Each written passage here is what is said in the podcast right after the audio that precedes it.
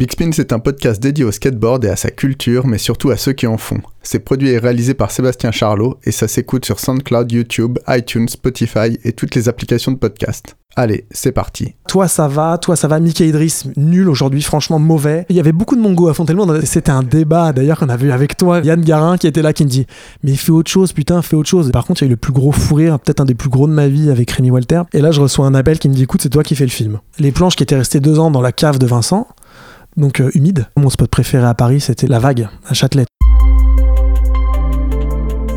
Aujourd'hui dans Big Spin, on est avec un skateur de Fontainebleau sensible et qui ne supporte pas la pression, ni celle des sponsors, ni celle des contests. Il s'est fait un nom dans les années 2000, on l'a vu en photo dans les magazines et en vidéo, et il a eu un peu plus de 15 minutes de célébrité sur grand écran au cinéma en tant qu'acteur. Avec lui, on va commencer par parler football et Espana 82. Ensuite, on entrera au cœur du sujet, le skate, les amis, cette fameuse pression, le Teenage Tour, les sponsors, le film Skate or Die, sa rencontre avec un jeune Vincent Milou ou encore Dude Skateboard avec Vincent Dezania et Vassili Ritter. On parlera aussi de son travail de vidéaste et réalisateur et on conclura cet épisode avec un sujet plus sérieux qu'il évoque dans le documentaire Le petit chasseur de fantômes qu'il a co-réalisé.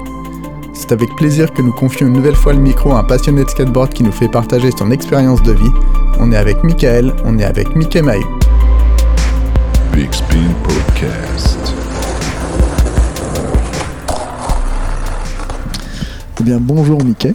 Bonjour. Euh, je suis ravi de, de, te, de t'avoir dans mon canapé et que nous, nous ayons une discussion. Euh, ça fait longtemps qu'on ne s'était pas vu. On s'est côtoyé dans les années 2000. Oui, t'as même été mon psy à une époque. Euh, Pendant le Teenage Tour. On a eu déjà une longue discussion, donc on va faire attention parce qu'on est des sacrés pipelettes. Je pense que c'est, plein Je de surprises. de, de te raconter tout ça doucement.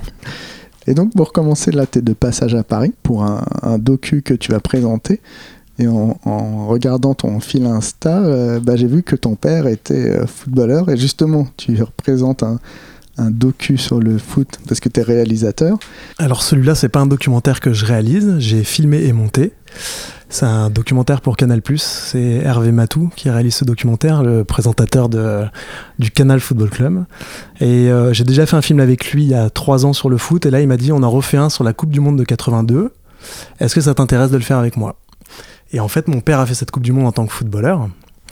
Et, euh, et ça a été une super expérience parce que finalement, j'ai été euh, interviewé tous les gens euh, que mon père avait côtoyés à cette époque-là.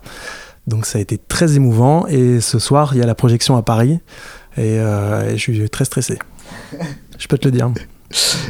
Et tu me disais que dans le foot, ton père avait eu la pression qui est quelque chose que tu as pu ressentir dans le skate et qui fait qu'on ne t'a pas vu.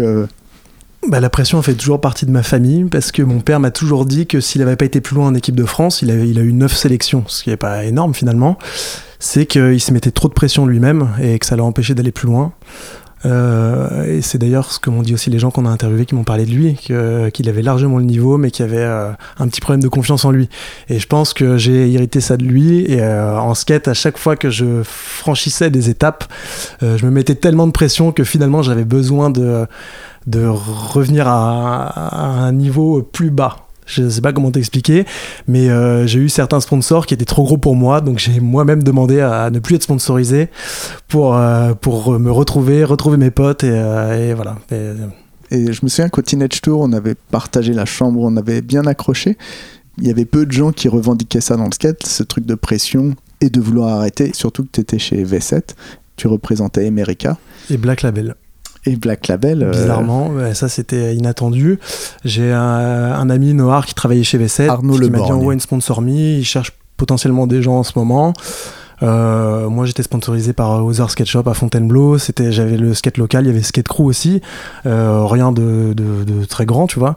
Et j'envoie quand même ma vidéo, j'avais fait quelques parutions euh, dans Sugar, euh, on se connaissait déjà à l'époque. Euh, Noan Ferreira, le photographe local euh, de Fontainebleau, on faisait des photos tous les week-ends. Donc j'arrivais à apparaître dans quelques magazines. Je fais une petite vidéo que j'envoie à Morgan Bouvant, qui était le team manager de, de V7. Et, euh, et un jour, je reçois un coup de fil de Morgan qui me dit Bon, salut Mickey, bonne nouvelle, je te prends chez America et Black Label. Donc là, il y a deux trucs qui se passent dans ma tête. C'est Ok, euh, moi là je suis de Fontainebleau, je skate avec mes potes tout le temps, je, je supporte pas la compétition, je supporte pas la pression. Et là, en plus, il y avait le Teenage Tour qui s'approchait. Il m'a dit, bah, tu viendras faire les, les démos avec nous. En plus, euh, cette année, ce qui est super, c'est qu'il y a le Team Black Label qui vient, donc tu skateras avec les requins. Donc là, moi, je me dis, ok, super. euh, C'est beaucoup d'infos. Ouais, beaucoup d'infos. Quelques mois avant, j'avais déjà la pression. Je me dis, putain, mais je vais jamais y arriver et tout. Donc on arrive au, au Teenage Tour. euh, donc on se retrouve avec tous les ricains. Il y avait Chet Childress, Ben Gillet. euh, je me souviens plus de tout. euh, Euh, il y Jason avait Adams. Jason Adams. Ouais, il y avait les, les Français, il y avait Maxime Génin, qui avait d'autres, il y avait Marc Aziza, je, je sais plus. Alors on a, on a fait plusieurs démos, il y avait Angoulême et Nantes là, dans, dans- dans cette partie-là. Et euh, je fais une démo Angoulême qui se passe pas trop mal, bizarrement. J'arrive à gérer un peu la pression. Et, euh, et je me retrouve euh, à table un soir, euh, avec tout le monde. Et là, il y a, je sais pas pourquoi, au milieu d'une discussion à table, il y a Morgan qui dit à, à tout le monde, bon bah de toute façon, Mickey, lui, il est là parce qu'il est pistonné. Et, euh, et ça, je l'ai hyper mal pris en fait. Euh, alors je sais pas, c'est parce que j'avais mon pote qui travaillait chez V7 ou pas, euh, hein, mais en tout cas, ça m'a bloqué. Et après, le Teenage Tour pour moi, c'était terminé. Il restait encore une grosse démo à Nantes à faire. et là, je, je te jure, je crois, je me rappelle même, je pense que j'ai appelé ma mère en pleurs et tout. J'étais vraiment, mais je l'ai Ah, hyper mal vécu Ça en a fait. été vraiment un Ouais, choc. parce à que devant tout le monde, tu vois, moi j'étais pas super à l'aise, euh, j'étais pas habitué à skater avec des, des pros, j'avais mon groupe de potes à Fontainebleau, c'était ça le skate pour moi. Et, et là, il m'a fait perdre confiance en moi, alors que la première démo s'était plutôt bien passée. J'ai réussi à me dire, bon, ok, je vais réussir à me détendre, ça va aller. Euh, là, là, là, ça m'a, ça m'a calmé. J'ai fait OK. J'ai- À Nantes, j'ai pas voulu skater. J'ai dit non, je skate pas. J'ai- Je filmais un petit peu à l'époque déjà. J'ai pris ma caméra et j'ai filmé la démo. euh. Et toi, t'étais là et je me rappelle qu'on en discutait pas mal. Et euh, t'avais été un peu un confident sur place parce que c'était difficile d'expliquer ça à un mec comme Génin qui en plus était hyper fort. C'était vraiment un level au-dessus du mien. Et tous les ricains hallucinaient sur lui et tout. J'allais pas le faire avec Maxime. Moi, je suis triste. Je, je pense qu'il en a rien eu à foutre. Donc j'avais pas grand monde à qui parler. Je suis tombé sur toi et, et merci encore euh, 20 ans après. Et, euh, et en fait, euh, après ce Teenage Tour là, donc je me suis rendu compte que c'était pas fait pour moi tout ça. J'ai dit à Morgan que ce sponsoring m'intéressait pas, ce qui pourrait faire halluciner plein de gens parce que c'est vrai que t'as du matos, c'est génial et tout. Et euh, je me suis retrouvé, euh, j'ai été contacté par une petite marque qui s'appelle Pony. Je sais pas si tu te souviens, les chaussures Pony. Ils voulaient euh, s'installer en France au niveau du skate, donc ils cherchaient un ou deux riders, pas plus. Et donc moi tout de suite je leur dis ok, mais par contre je fais pas de démo, je fais euh, pas de contest. Je veux bien faire des photos, euh, essayer pour un peu pour les magazines et tout, mais je veux que ça reste, euh, je veux que ça reste petit quoi. Et là ça s'est super bien passé. Ah, évidemment, j'avais aucune pression. Je recevais des chaussures, personne connaissait cette marque. C'était une des premières marques de, de basket en fait, genre des années Ouais, euh, mais 50. Hein. Ils se, oui, voilà, ils se relançaient et ils arrivaient. Ils arrivaient en France, il y avait un distributeur français et ils voulaient absolument toucher le milieu du skate. Alors je sais pas pourquoi, parce que les chaussures euh, qui ressemblaient un peu à des dunks, hein, euh, bizarrement, c'est plutôt les dunks qui ressemblaient au pony finalement, parce que pony c'est plus vieux que, que Nike. Et je me suis retrouvé à faire ça pendant un an, et puis. euh, et puis moi le skate j'ai jamais pris ça comme un comme un enfin c'était mon exutoire mais je, je me mettais plus de pression. Donc j'ai même arrêté à un moment donné il y avait Pony mais j'ai arrêté le skate en fait. Pendant quelques mois je, faisais du foot avec mes potes et tout. Plus personne comprenait euh, le shop. Fontainebleau il fait mais arrête viens faire du skate et tout qu'est-ce que tu fais et tout. J'ai une période de ras-le-bol je du coup je te balance tout d'un coup là hein. Mais ouais, mais ça, tu crois que c'était lié à la pression ou Ouais, c'était lié à la pression, ouais, ouais. Je- J'en ai eu marre du skate. Il y, a eu, il y a eu ce petit coup avec Pony, c'était sympa, c'était un petit sponsor. J'avais toujours le shop de Fontainebleau qui m'aidait. Euh, mais, je, mais en fait, je me suis rendu compte que ça me saoulait. J'ai eu tellement de pression, ça a été tellement la, la désillusion, ce Teenage Tour, que euh, de toute façon, j'avais pas envie d'essayer de, re- de revivre cette expérience. Enfin, là, t'en parles et c'est c'est émouvant et tu- ça te remue.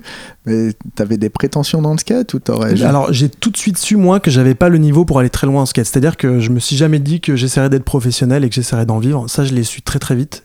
Euh, ce qui m'a d'ailleurs finalement enlevé déjà une certaine pression parce que je, je n'avais pas d'objectif à, à tenir. Mais j'avais toujours pour seul objectif de m'amuser. C'était vraiment mon truc. Et euh, mais après, c'est vrai que quand il y a des sponsors, c'est quand même intéressant, euh, faut pas le dire. Quand, euh, quand on te file du matériel pour faire du skate, que tu représentes une marque euh, et qu'on te laisse libre, c'est là, là, ça peut devenir intéressant. Ce qui se passait avec Pony, aucune pression, aucune pression particulière. C'était une toute petite marque, ils me demandaient rien. J'ai fait une parue avec un t-shirt Pony dans Sugar d'ailleurs à l'époque. Et là, pour eux, c'était, mais je te jure, je, je pense qu'il y a eu un, un apéro le soir. Ils, ils étaient hyper contents, quoi. Et en fait, j'ai donc j'ai fait une petite pause de skate après ça euh, et j'ai repris à fond parce que ça me manquait vraiment. Euh, j'ai reskaté vraiment à bloc euh, avec tous mes potes. Euh, il y, a- il y a le skatepark de Melun à l'époque, qui est pas terrible, mais qui a Ah, été construit, Un, gros truc en béton. ouais, qui était un des premiers gros trucs en béton, enfin Mmh, vraiment ouais, fait pour ouais, le skate. Et là, ça m'a remotivé, je me suis remis à fond. Et un jour, un dimanche, je pars skater à Melun tranquille avec mes potes, donc sans pression. Je fais la session de ma vie, je te jure, ce jour-là, j'ai dû bien dormir, j'ai dû bien manger. Et en fait, ce jour-là, il y avait le team manager de Nike, euh, Arnaud Darou, euh, au skatepark. Et je savais même pas que c'était le team manager de Nike, donc franchement, je fais ma session euh, tranquille et tout. Et à la fin de session, qui vient me voir et qui me dit T'as un sponsor chaussures? Donc là, je lui dis, bah oui, j'ai Pony. Alors, il me dit Pony, Pony, ok. Et il me dit, bah moi, si t'es intéressé, réfléchis, je peux t'aider. Donc là, je, je trouve ça ouf. Euh, ouais, oh non, mais ça, c'est encore un truc qui va me mettre la pression, euh, laisse tomber et tout. Là, on est, là, c'est le début de Nike SB en France. Là, quel- là, là, on est en 2006. Voilà, ça doit être ça, ouais. Et, c'est, ils sont arrivés assez fort. C'est le moment où ils ont réussi à intégrer le skate. Paul Rodriguez sort un modèle. Et euh, je sais que Arnaud Darou avait des paires à distribuer. Et, il a pris des, des gens. euh, Bah, en tout cas, ce jour-là, euh, il est venu me voir. Il me dit ça. Tout de suite, je me rappelle lui avoir dit. euh, alors écoute, oui, ça, ça peut m'intéresser. Par contre, moi, je fais pas du tout de compétition, je fais pas du tout de démonstration. Il me fait non, non, mais moi justement, ce qui m'intéresse, c'est des mecs qui skatent pour eux. Et, si tu fais des photos et tout, moi, ça me va. Tu fais ce que tu veux. Donc là, c'est un petit rêve quand même. Donc je, crois que deux jours après, j'appelle le, mec de, Pony, qui s'appelait Sébastien d'ailleurs. Et euh, je dis, écoute, euh, je suis un peu embêté, j'ai une proposition de, Nike euh, pour être sponsorisé, il va me laisser libre de faire ce que je veux, il n'y a pas de pression, et, j'ai envie d'y aller. évidemment, lui me dit, mais évidemment, vas-y, casse-toi, moi je pourrais jamais faire ce qu'ils vont te proposer, barre-toi. Donc je me retrouve chez Nike, avec en plus un team qui me convenait tout à fait. Il avait fait un truc assez éclectique. Il y avait de, il y avait de tout. Il y avait des compétiteurs, il y avait des gens euh, euh, avec plutôt ma mentalité. Il y avait JP Trioulier par exemple qui euh, qui était plutôt d'ailleurs euh, à pas trop se mettre la pression non plus. À ce qu'était s'il en avait envie et si jamais il y avait le moindre truc qui le saoulait, euh, il, restait assis sur un banc et, et basta. Ça va mon débit là? Je parle vite encore? Non, ça va. euh, je, je suis en train de réunir les informations et de surveiller les niveaux. Et, euh, et, tu- euh, tu peux, euh, Je vais essayer de parler un peu plus doucement. et arrive ce jour où Arnaud Darou me dit on va faire une tournée avec des démos. Est-ce que ça t'intéresse? Donc là, évidemment, je me remémore tout de suite le Teenage Tour euh, 2003. Le, 2004 le peut-être. le repas du Teenage Les Show. repas du Teenage Tour et même tout ce que j'ai vécu, les requins où je me sentais complètement inférieur, et ce qui, ce qui était le cas d'ailleurs, mais bon, enfin peu importe. Et je me dis, est-ce que je vais réussir à gérer cette pression? Là, là Et en fait, euh, là, là pour le coup, et je, dois beaucoup à Arnaud Darou parce qu'il m'a tellement mis en confiance à me dire, on s'en fout, tu fais une démo, tu rates tout, je m'en fous complètement, ça jouera même pas après sur, euh, le ton sponsoring et tout. Moi, ce que je veux, c'est que tu viennes t'éclater avec les autres et, euh, et basta. Et en fait, euh, je te jure, tout s'est hyper bien passé. J'ai été détendu toute la tournée, j'ai retrouvé confiance en moi, j'avais l'impression d'être le, roi du monde. Je faisais les démos, bah, rien de, mirobolant, hein. mais, euh, mais en tout cas, j'avais réussi à me reprouver que, que je pouvais y arriver. Ça, ça, a été une libération pour moi, parce que j'ai vraiment, je te jure que l'épisode de V7, moi, euh, ça m'a marqué dans ma vie de skate. hein. à savoir, pour moi, c'était après le skate avec mes potes et rien d'autre. Et finalement, là, je reviens dans ce que je, je ne voulais plus vivre, avec des sponsors. En plus, euh, comme Nike, c'est- c'était un peu gros pour moi, tu vois. Euh, euh, les, les- démos, t'es quand même attendu au tournant un petit peu, tu vois. c'était sérieux. Ils avaient beaucoup de com. C'était quand même euh, sérieux, elle communiquait beaucoup. euh, je sais, euh, on recevait pas mal de matos. Moi, moi franchement, c'était un truc, je m'y attendais pas. T'avais 4 à 5 paires de chaussures par mois. ouais. Ce qui était n'importe quoi, c'est pas que tu pouvais presque faire du feu avec l'hiver, mais franchement, je te jure que c'était un truc, pour moi, c'était hallucinant. euh, moi qui voulais juste skater avec mes potes, j'ai fait, euh, j'ai fait ma, ma petite vie avec Nike pendant, deux ans, je pense, jusqu'au jour, encore un tournant dans ma vie, où un monsieur m'appelle que je ne connais pas, qui s'appelle Bruno Dupuis, me dit bonjour Mickey, j'ai eu ton numéro par un ami à moi. Je suis directeur de casting pour le cinéma. Euh, on va faire un long métrage euh, sur le skate et, euh, et il m'a montré des photos de toi en skate et tout et ton profil pourrait m'intéresser. Là, là, on rentre dans le dur. Ouais, là. J'enchaîne sans question, t'as vu Mais finalement, je t'ai fait toute la, Ouais, là on rentre dans le dur. Parce que là l'histoire elle est vraiment. Elle est, elle est cool à la fois. Et, euh, Tu peux te mettre là, comme ça t'as un pas le petit- il y a soleil. beaucoup de euh. soleil chez toi, Seb, et, euh, et j'ai les yeux bleus clairs. Et, et j'avoue que je suis aveuglé. Ah ouais, c'est vachement Voilà. mieux.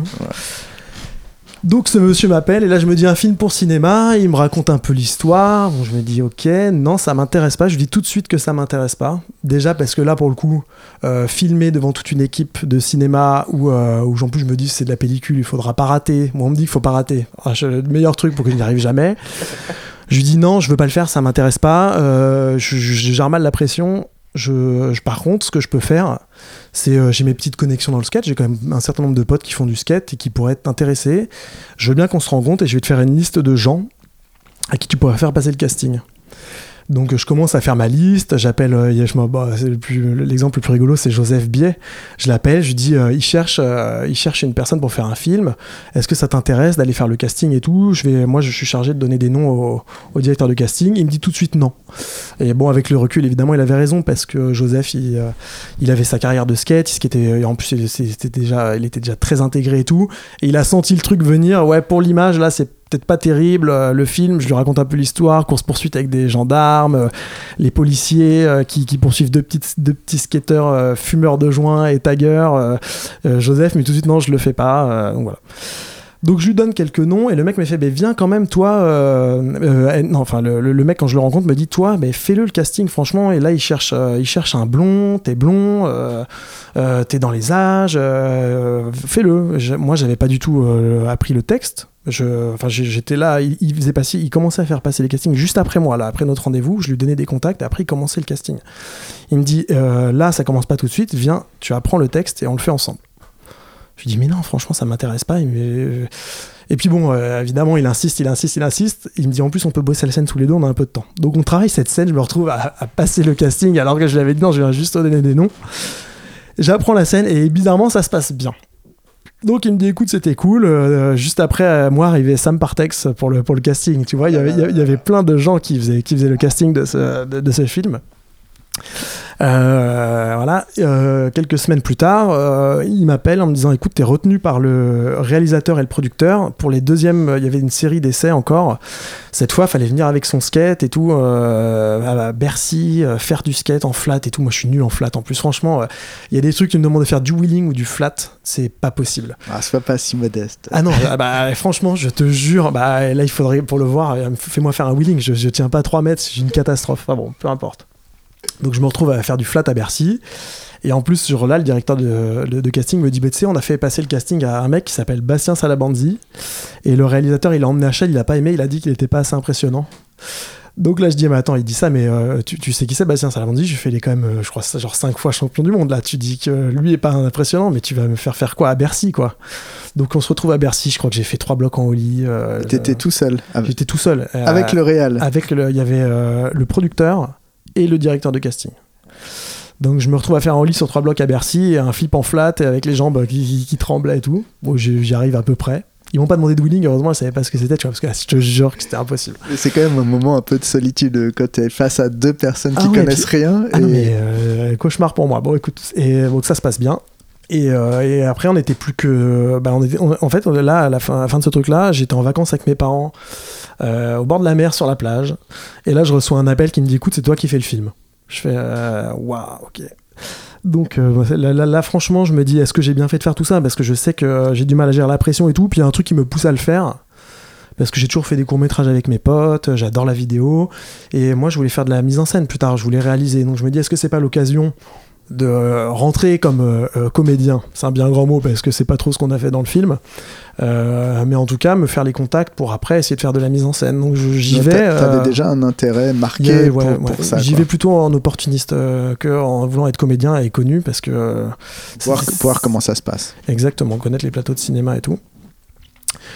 Donc on commence euh, le- les essais, il y avait des essais caméra avant, où on nous disait déjà, attention c'est la pellicule, le mieux c'est de pas trop rater et tout.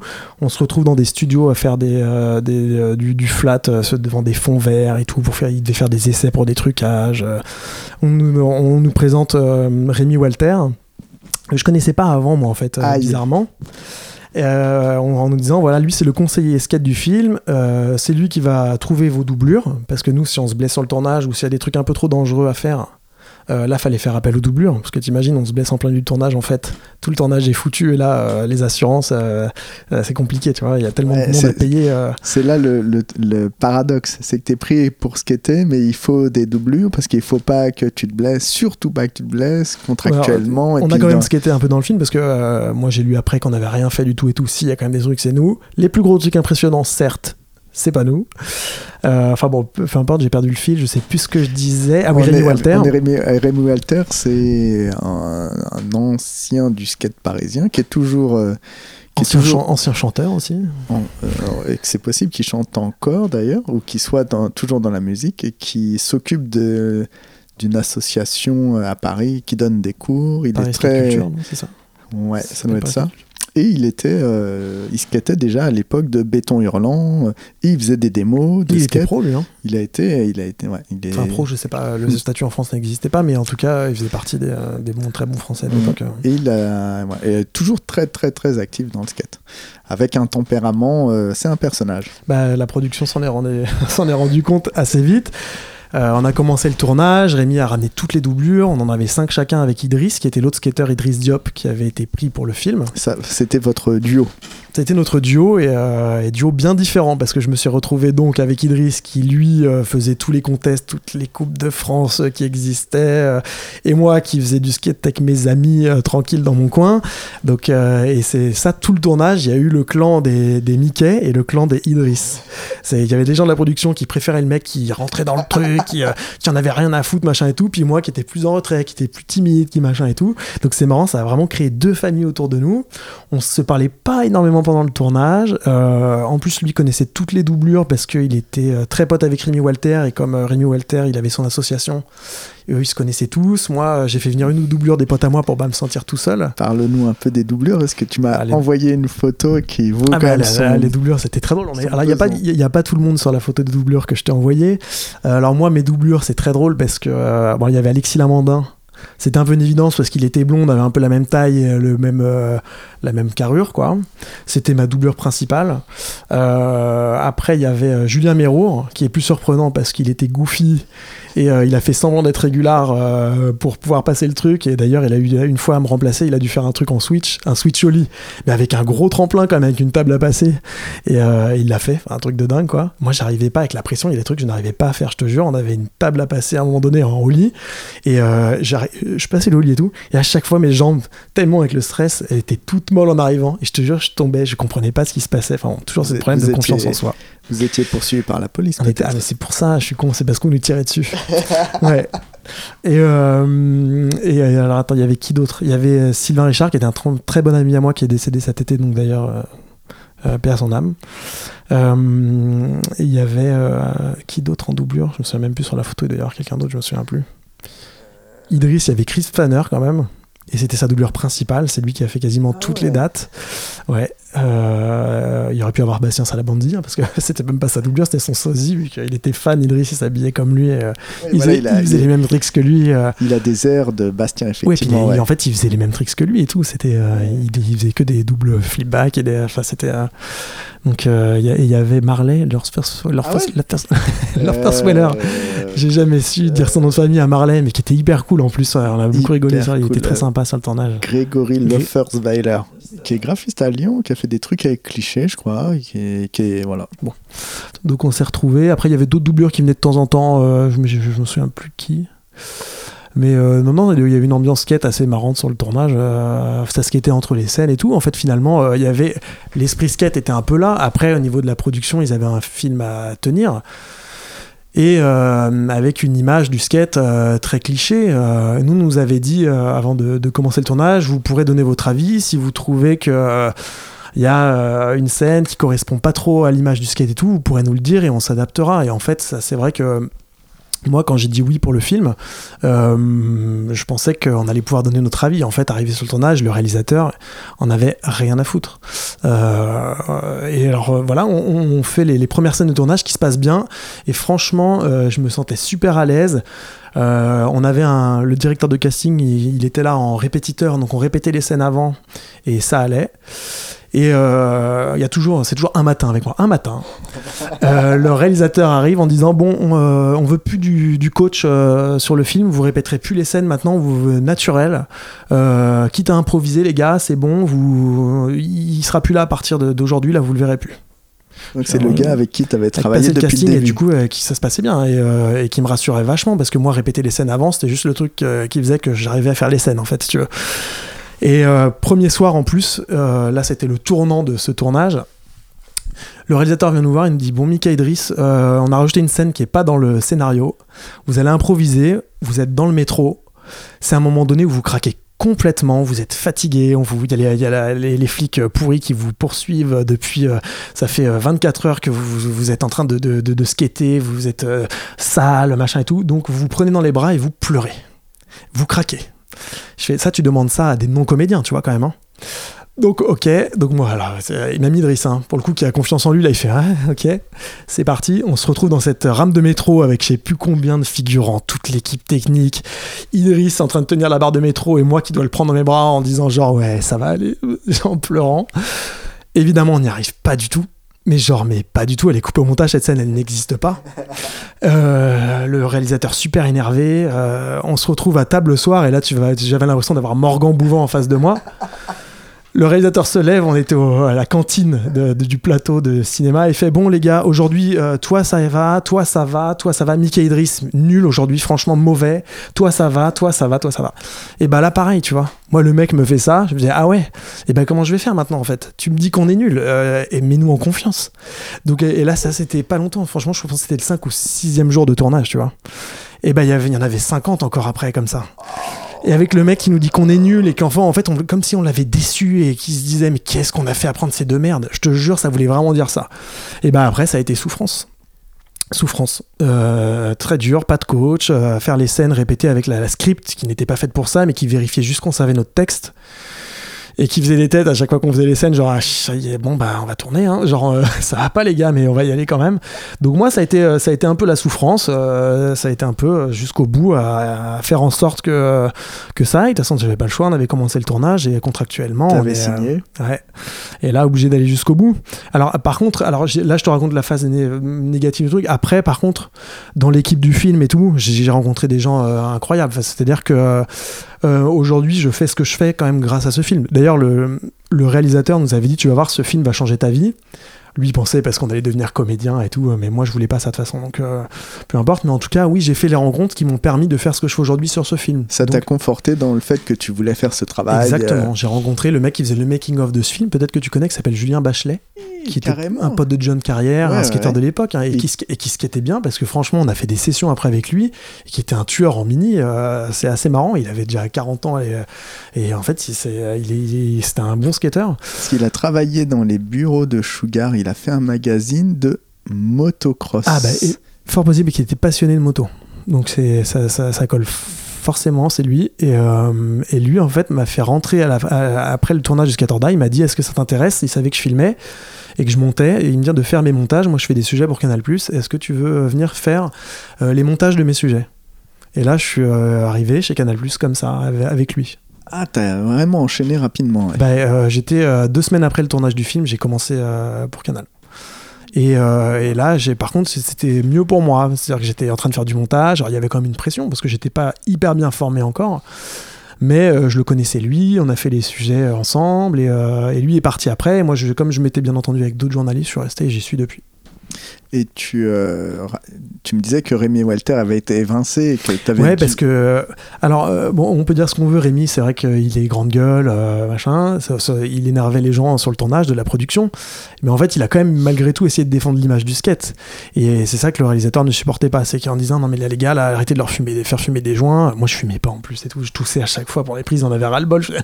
C'était du chanvre, je crois, ou un, un truc qui faisait de la fumée. Moi, j'en pouvais plus. D'ailleurs, je leur ai dit, alors, du coup, est-ce que je peux faire semblant de tousser dans le film, vu que c'est moi Ils m'ont dit, oui, vas-y, tousse, tant pis. Donc, dans le film, je tousse quand je fume et, et je tousse vraiment parce que je fume pas du tout.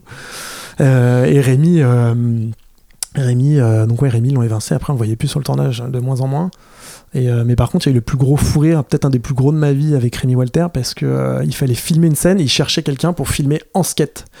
Mais vraiment nous suivre en skate avec une caméra pellicule qui devait coûter à peu près, je pense, 30 000 balles. Et Rémi, qui était encore sur le tournage à ce moment-là, dit Moi, je veux bien le faire. Je veux bien prendre la caméra et les suivre en skate. Je fais du skate, y a pas de problème. Donc les gens, comme ils en avaient un peu marre de Rémi et tout, le regardent en disant Ouais, vas-y, bon, écoute, essaye. Ils lui mettent des protèques dans tous les sens. Ils disent Ok, avant de, partir, prends, euh, euh, un truc, pas une caméra, mais prends autre chose et montre-nous comment tu vas les suivre. Et là, je te jure, il part, il se prend un caillou. Il s'éclate par terre. Et là, euh, fou rire, mais alors inarrêtable, c'est-à-dire qu'on a arrêté, on n'a pas pu tourner pendant, parce que je te jure, c'est vôtre. Et d'ailleurs, elle est dans le making-of du film. Je sais pas si ce making-of, il, existe quelque part.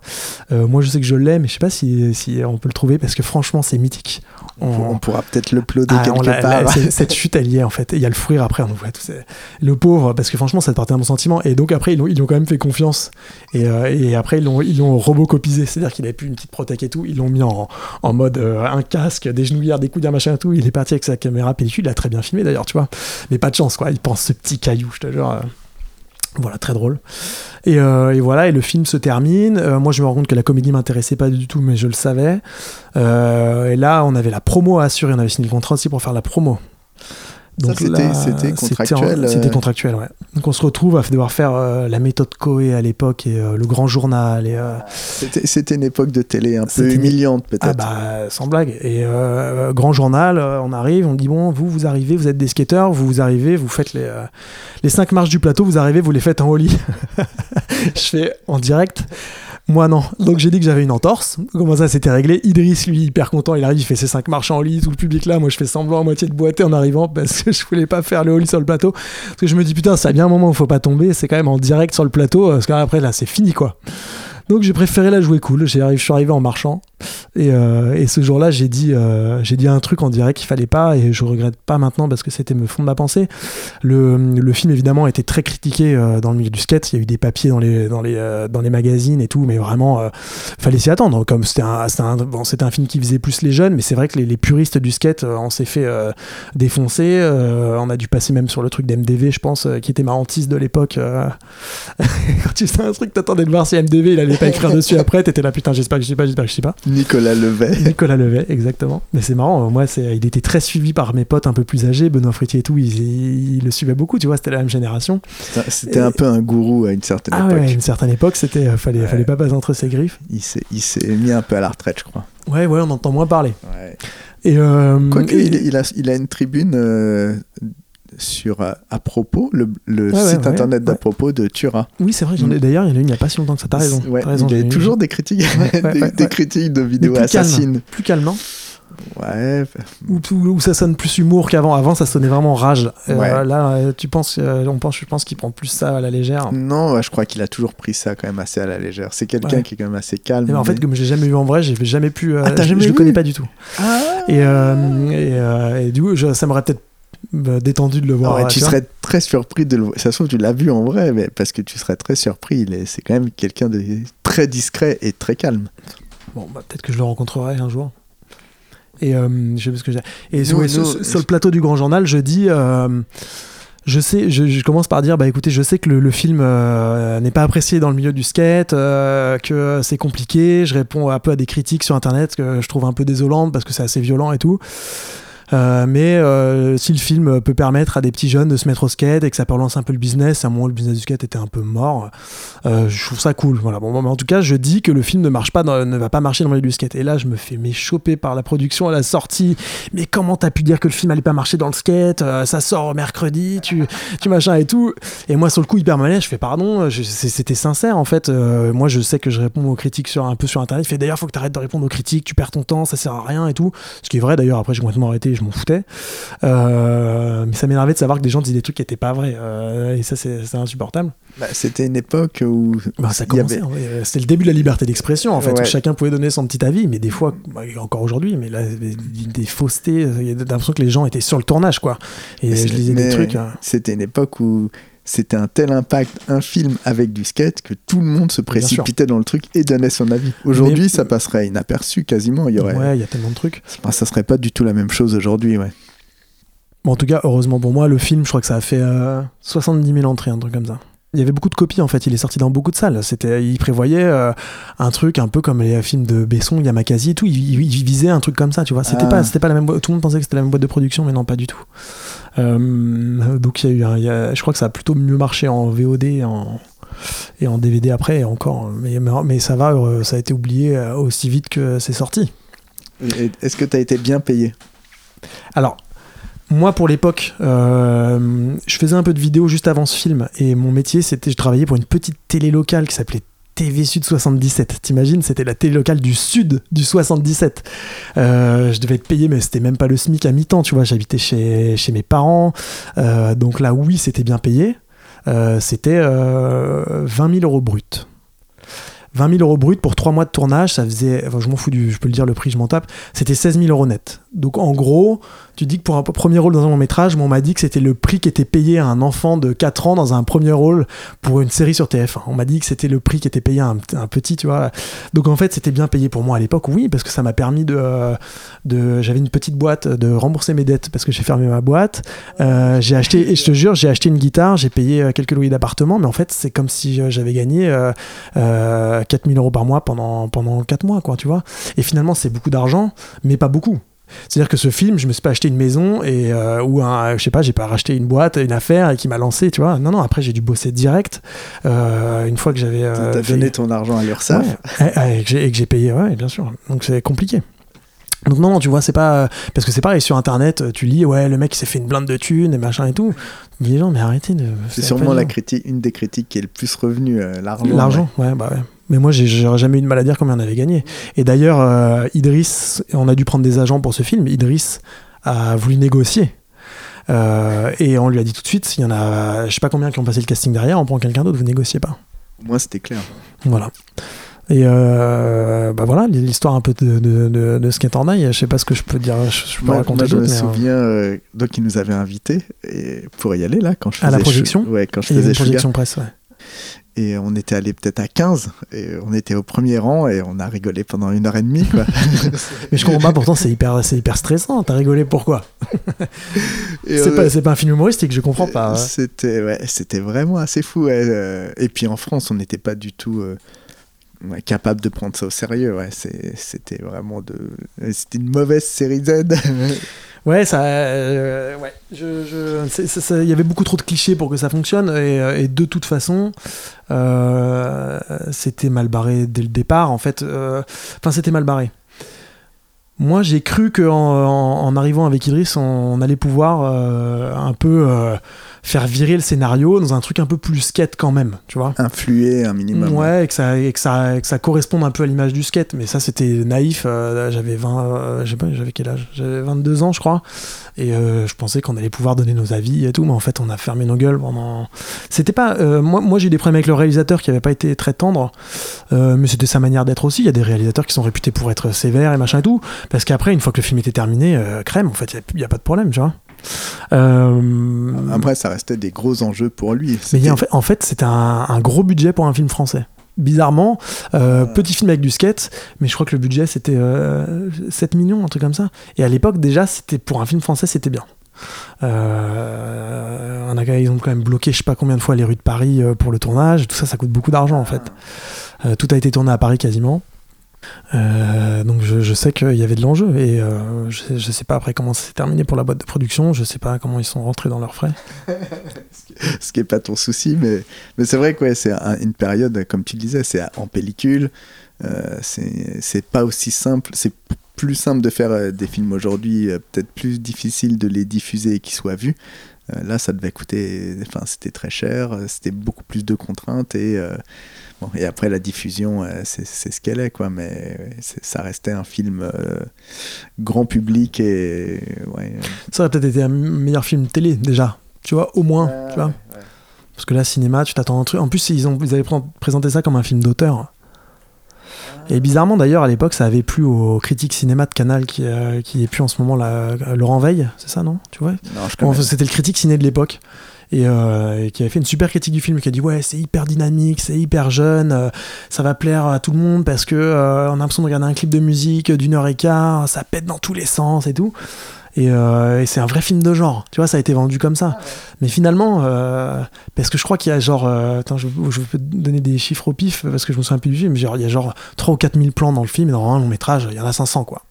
Et en fait c'est un film épileptique. C'est à dire que quand tu le regardes c'est un clip de rap d'une heure vingt. Franchement, si t'es pas accroché, tu sors de là, tu sais plus où t'es, t'as mal à la tête. Euh, Ah ouais, moi ça m'avait pas choqué après. Ouais. C'était. ouais, c'est sûr que toi, nous on avait organisé une projo à Fontainebleau avec tous les potes dans le, au ciné de Fontainebleau. Et euh, alors, pour le coup, c'était des potes, donc il y avait une super ambiance. euh, Vraiment, c'était quand j'arrivais à échapper aux flics, tout le monde gueulait dans la salle. voilà, ça c'était marrant parce que c'était des potes. Mais toi, c'est sûr que tu y allais différemment, avec un autre état d'esprit. Ouais, on, est vraiment allé pour se marrer, mais Et par puis contre. vous, ils comptaient sur vous en plus pour, euh, pour la presse spécialisée pour que le film euh, marche euh, au niveau de, de- des puristes du skate. Ils comptaient sur. Donc c'était déjà. on en parlait tout à l'heure, là, avant. C'est un, un moment où nous, on n'avait aucune pression, ni publicitaire, ni de quoi que ce soit, et on faisait aucune concession. Voilà, on a, tapa- on a tabassé le film euh, sur une demi-page sans aucune. On s'est même pas posé de questions, mais par contre, euh, on n'avait aucun a priori sur. euh, après, on se connaissait. Après, Idriss Diop était pas du tout. et effectivement, était dans les trucs des contests, donc on le, on le connaissait pas. Moi, on n'avait pas du tout le même parcours de skate. C'est Ouais, fou à quel point on était euh, opposés. Ouais. On, on s'est pas vu depuis longtemps, mais on s'est très bien entendu après en fait. Euh, il a fallu que ça se termine pour qu'on se parle. Ouais, bah, mais c'est vrai que ouais, euh, et puis Idriss Diop a pas été plus que ça après dans les magazines où il a Non, pas il a euh, continué dans un truc de skate probablement Ouais, et, puis, et contest. puis finalement, il a réalisé aussi que le skate c'était un milieu pas simple, tu vois. Enfin, il a, il a reçu les critiques aussi. Euh, je pense que lui il pensait de- directement continuer à avoir d'autres rôles. Et finalement, rien s'est passé après le film, tu vois. On avait tous les deux un agent. Moi, on m'a proposé un ou deux autres trucs.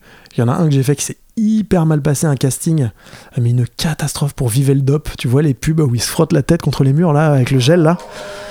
Et ben, je te jure, on m'appelle pour faire ce casting. Et donc je dis oui. Parce que je me dis, vas-y, tu sais combien c'est payé une pub? Bon, je l'ai pas, évidemment, j'ai pas été pris, mais tu sais que t'es payé 20 000 euros la journée pour cette pub. En fait, c'est pas pour parler d'argent là, hein, mais euh, pour se frotter la tête contre le mur là, c'était payé 20 000 euros. T'imagines un peu le truc? Donc je me dis, ça vaut quand même le coup de le faire. Moi, j'avais plus d'argent, franchement, le film, ça m'a pas euh, vraiment mis sur les rails. Je me dis, vas-y, je le fais. Je me dis, vas-y, casting, on peut chercher des skateurs. Et on me demande de venir avec mon skate. Et euh, je me retrouve dans une salle avec une nana avec une caméra. Euh, C'était un casting de skate. Hein. Et elle euh, sur de la moquette, dernier, étage d'un immeuble haussmanien, qui me dit Bon, bah alors, est-ce que tu peux faire des figures déjà? Je fais, mais là, c'est de la moquette. Elle me fait, oh, c'est pas grave et tout, sur le plancher avec la moquette au-dessus. Donc, déjà, tu tu vas passer au travers et tout. Et après, casting Veldop, hein, pour se frotter la tête contre le mur, je le rappelle.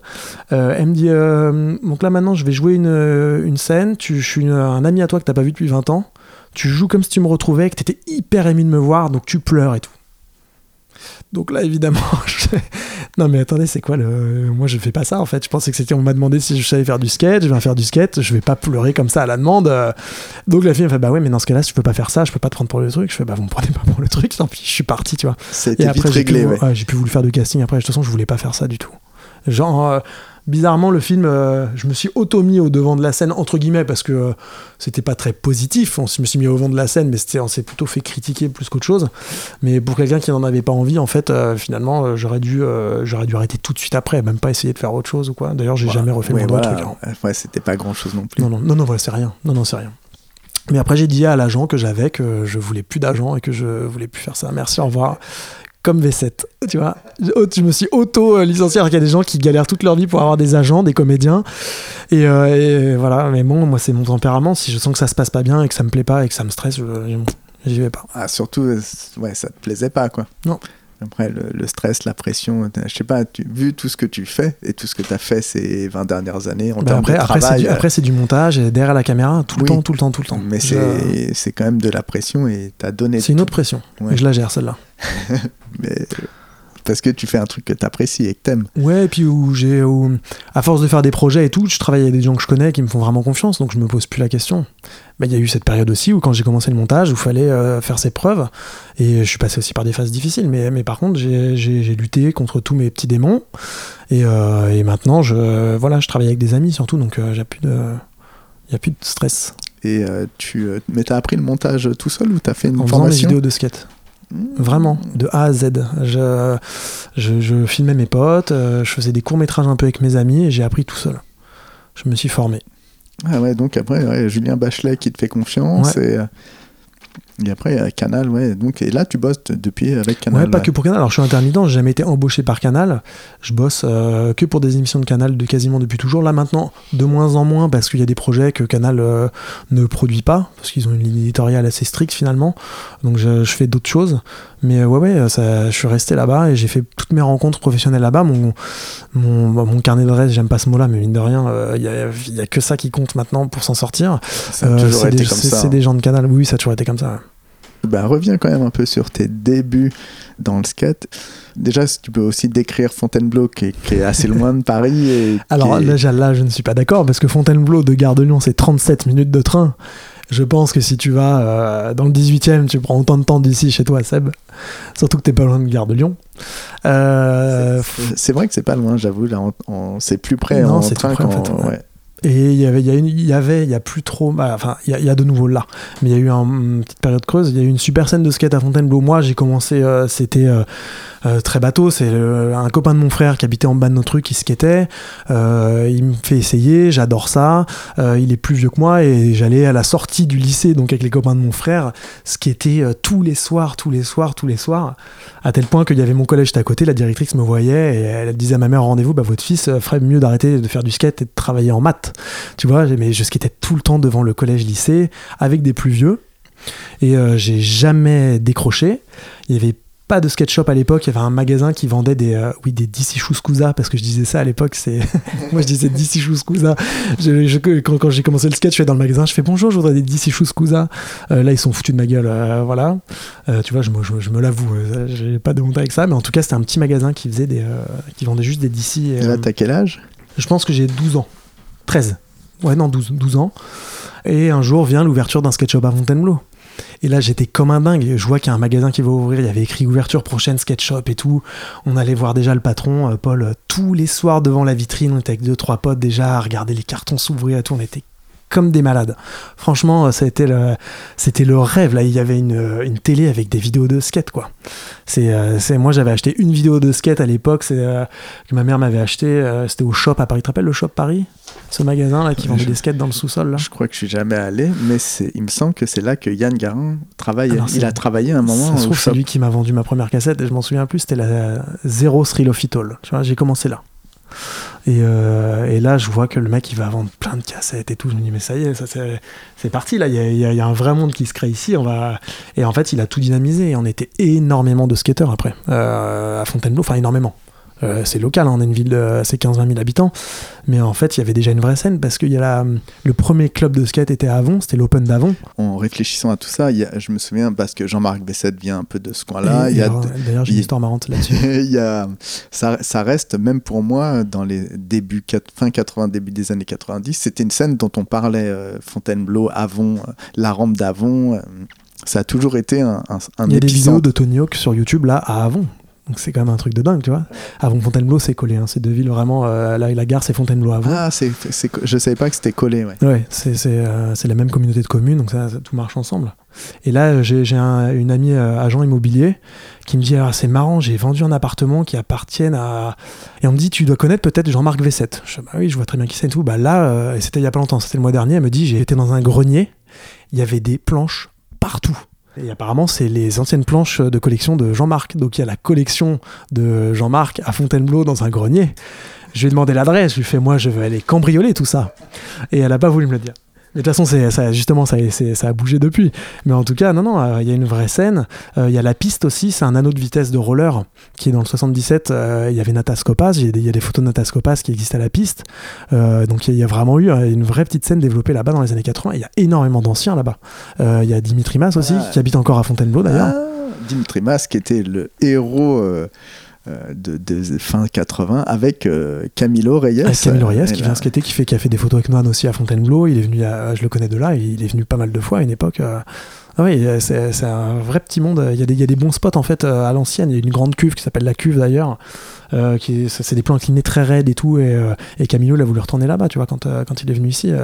c'était ces petites madeleines de, de spots. Euh, non, non, il y a une vraie scène. Euh, je sais pas que je vends ma, ma ville, hein, mais euh, et après il y a eu ce skate shop. Il a organisé les premiers contests dans le coin, au skatepark de Pringy. C'est là que j'ai rencontré. Bah, il y avait Yann Garin déjà à l'époque qui allait tout le temps là-bas. On s'aimait pas. Enfin, moi je l'adorais, mais lui il m'aimait pas parce que il m'a avoué plus tard que j'étais un petit con. Et je m'en rends compte maintenant que c'était vrai parce que je parlais tout le temps. J'étais chiant. Euh, Il y avait euh, tout le clan d'Evry, il y avait euh, les Christophe Picard, Nicolas Eustache, tout ce clan-là en fait. Et tous les gens en- sur la A6 en fait. Ouais, c'est ça, c'est ça, tous les gens sur la 6, puis c'était le seul parc couvert de l'époque, fait par Paul du SketchUp de Fontainebleau, était menuisier, et c'est lui qui avait fait tous les modules, donc les modules vraiment faits pour le skate, c'était un, un des premiers vrais skateparks en bois, avec des modules, pardon, il y en a eu d'autres, je sais pas, mais en tout cas localement. hein. Euh, non, Euh, dans, le coin, il y en avait, enfin, il y en a eu. Qu'est-ce qu'il y a bah, après, il y a- non, bah, il y a, il y a- il y a Il y a eu Shell. Provins. Shell, ça arrivait un peu après. Euh, Il y avait Provins, mais bien sûr. Il y a, eu Provins. Si Alex, il m'entendait pas parler de Provins, euh, Provins, moi, j'y allais tout le temps aussi après, tu vois. Mais on s'est tous retrouvés là-bas. Il y a eu la première compète et ma première désillusion, premier contest, où je pensais avoir un petit niveau local et peut-être arriver euh, dans le top 3, tu vois. Et euh, contest, euh, alors euh, j'étais pas sponsorisé par le shop euh, local, il, il voulait sponsoriser un jeune mais il savait pas qui, donc il y avait un peu la guéguerre entre tous les, tous les jeunes dans le coin et tout. Et je pars pour faire mon premier run de ma vie en contest et là je découvre ce que c'est de perdre ses moyens quoi. Je drop, merde, j'arrive même pas à dropper en fait. Je perds ma planche en droppant et, je te jure que je n'ai rien fait du tout. Je suis arrivé, on était 9, je suis arrivé huitième. Et moi, dans ma tête, je suis vas-y, je peux gagner et tout, les autres, ça va et tout.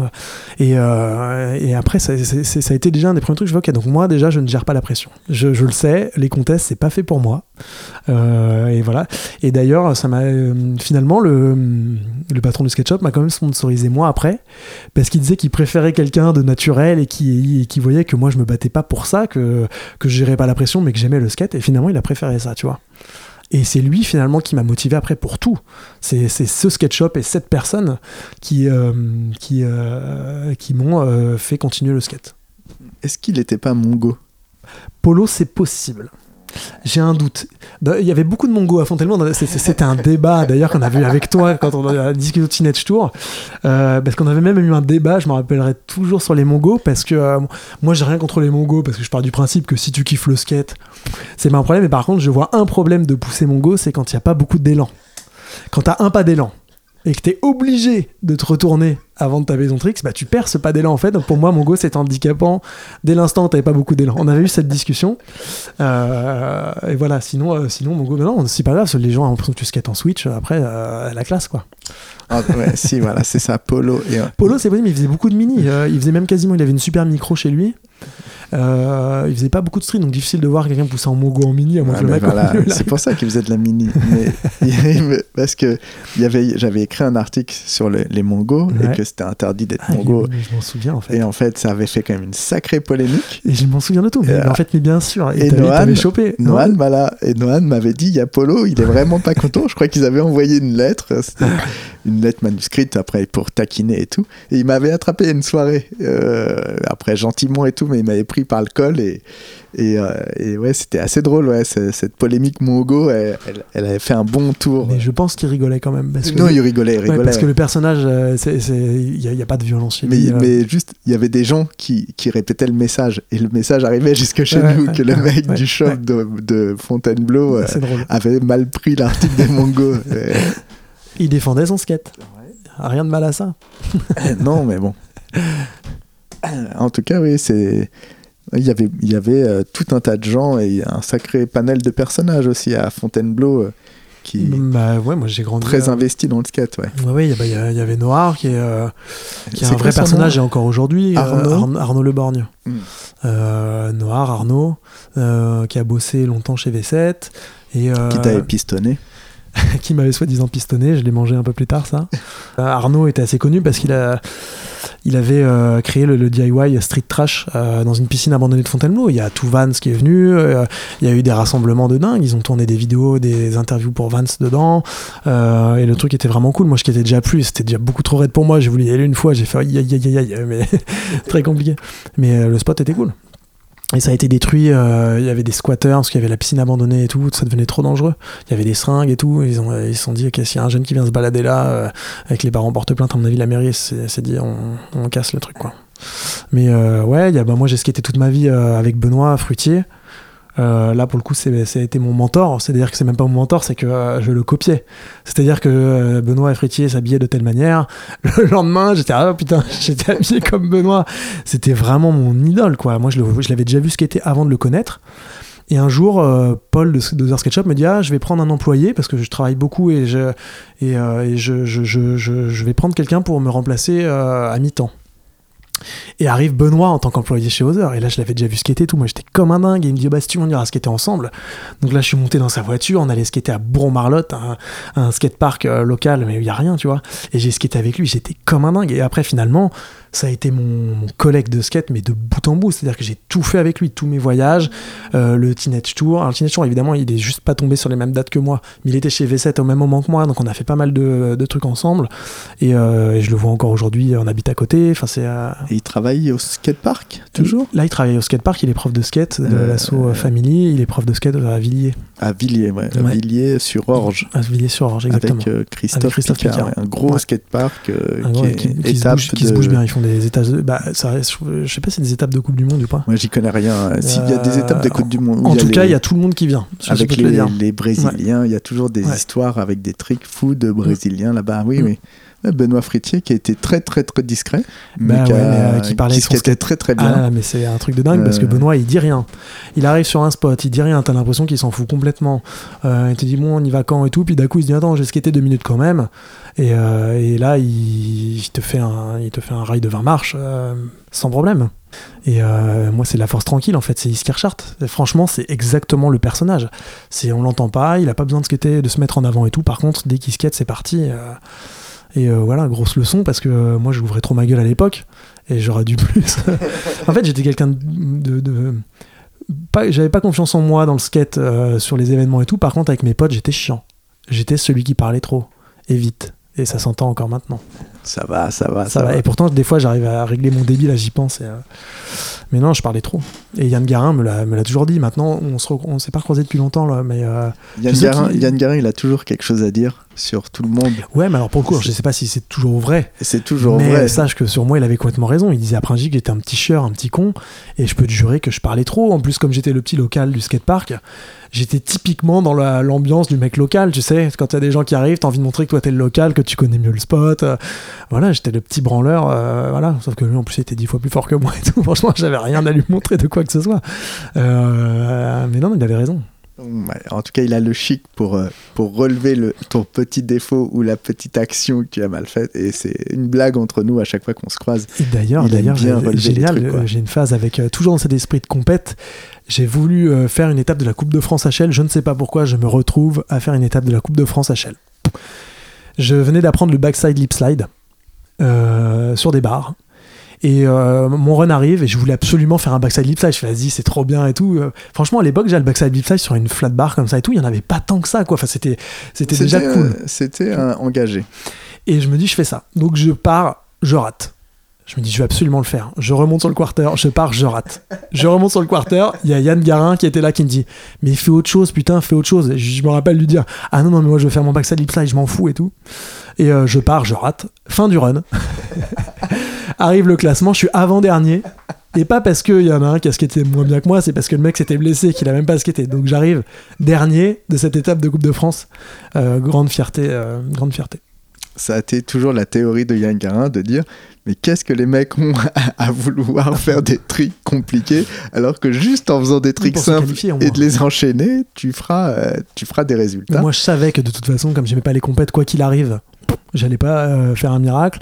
Donc, je me dit au moins que je puisse dire j'ai fait mon backside lip slide en étape de Coupe de France. mais t'as as toujours eu quand même des ambitions finalement dans. Ouais, mais très personnel, pas pour impressionner les non, autres. je te- d'accord, mais ça euh, reste. T'as quand même eu. euh, euh, et t'as voulu faire des choses dans le skate. T'as Ah bah, fait des choses dans le skate. Ouais, mais c'est pas une critique. Mais par contre, j'étais euh, un acharné et euh, et c'est, je pense, pour ça que finalement après il y a eu les photos, que j'ai fait mes, des petites parutions et tout parce que je, je m'acharnais.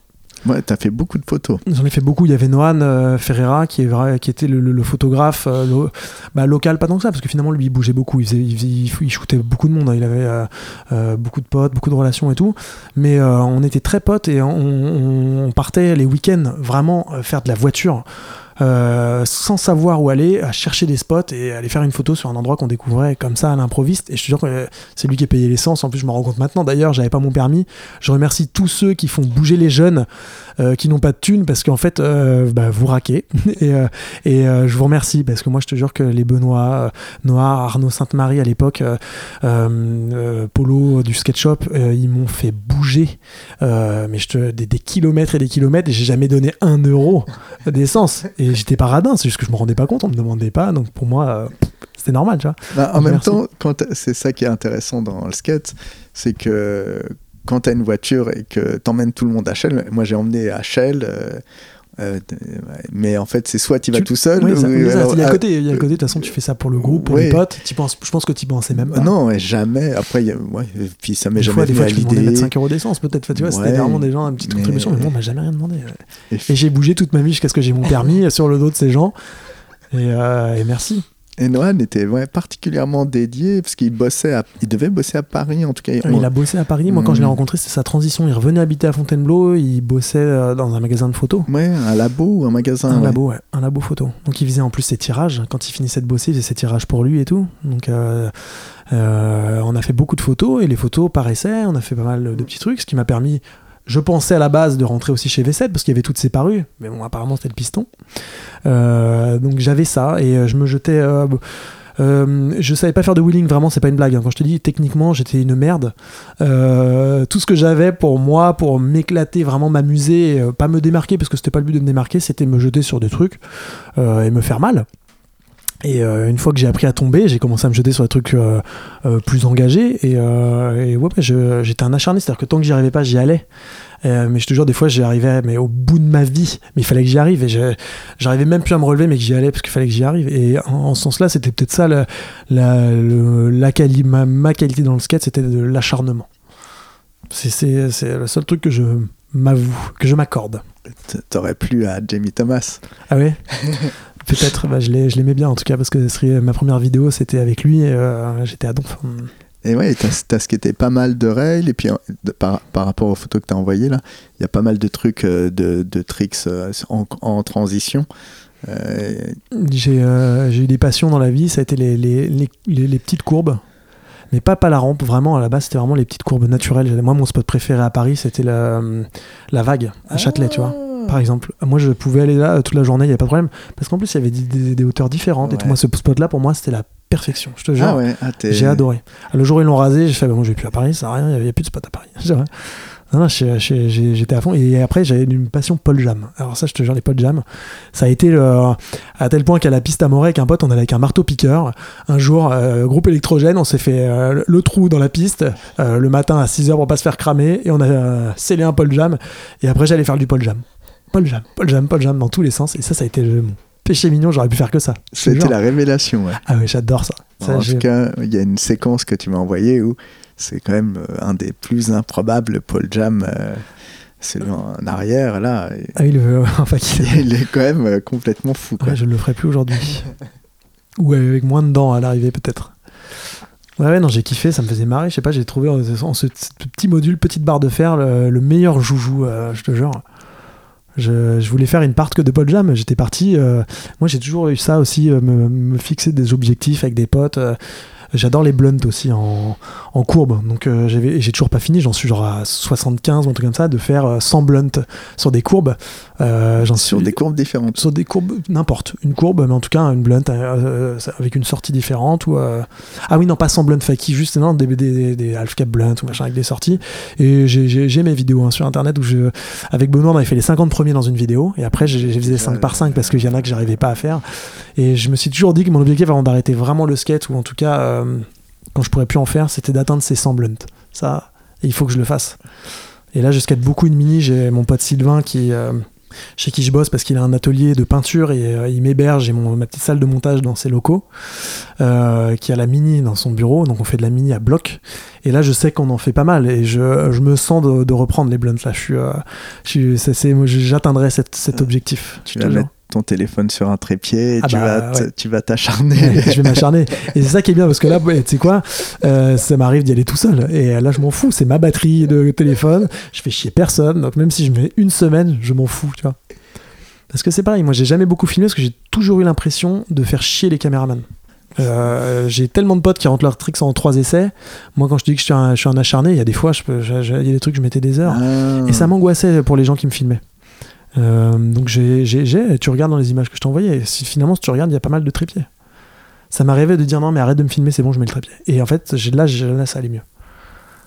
Parce que ouais, je crois pas qu'on ait, qu'on ait shooté ensemble. Il me semblait qu'on avait fait un truc euh, sur un rail, mais en fait j'ai regardé, non, euh, le, le, le frontside salade.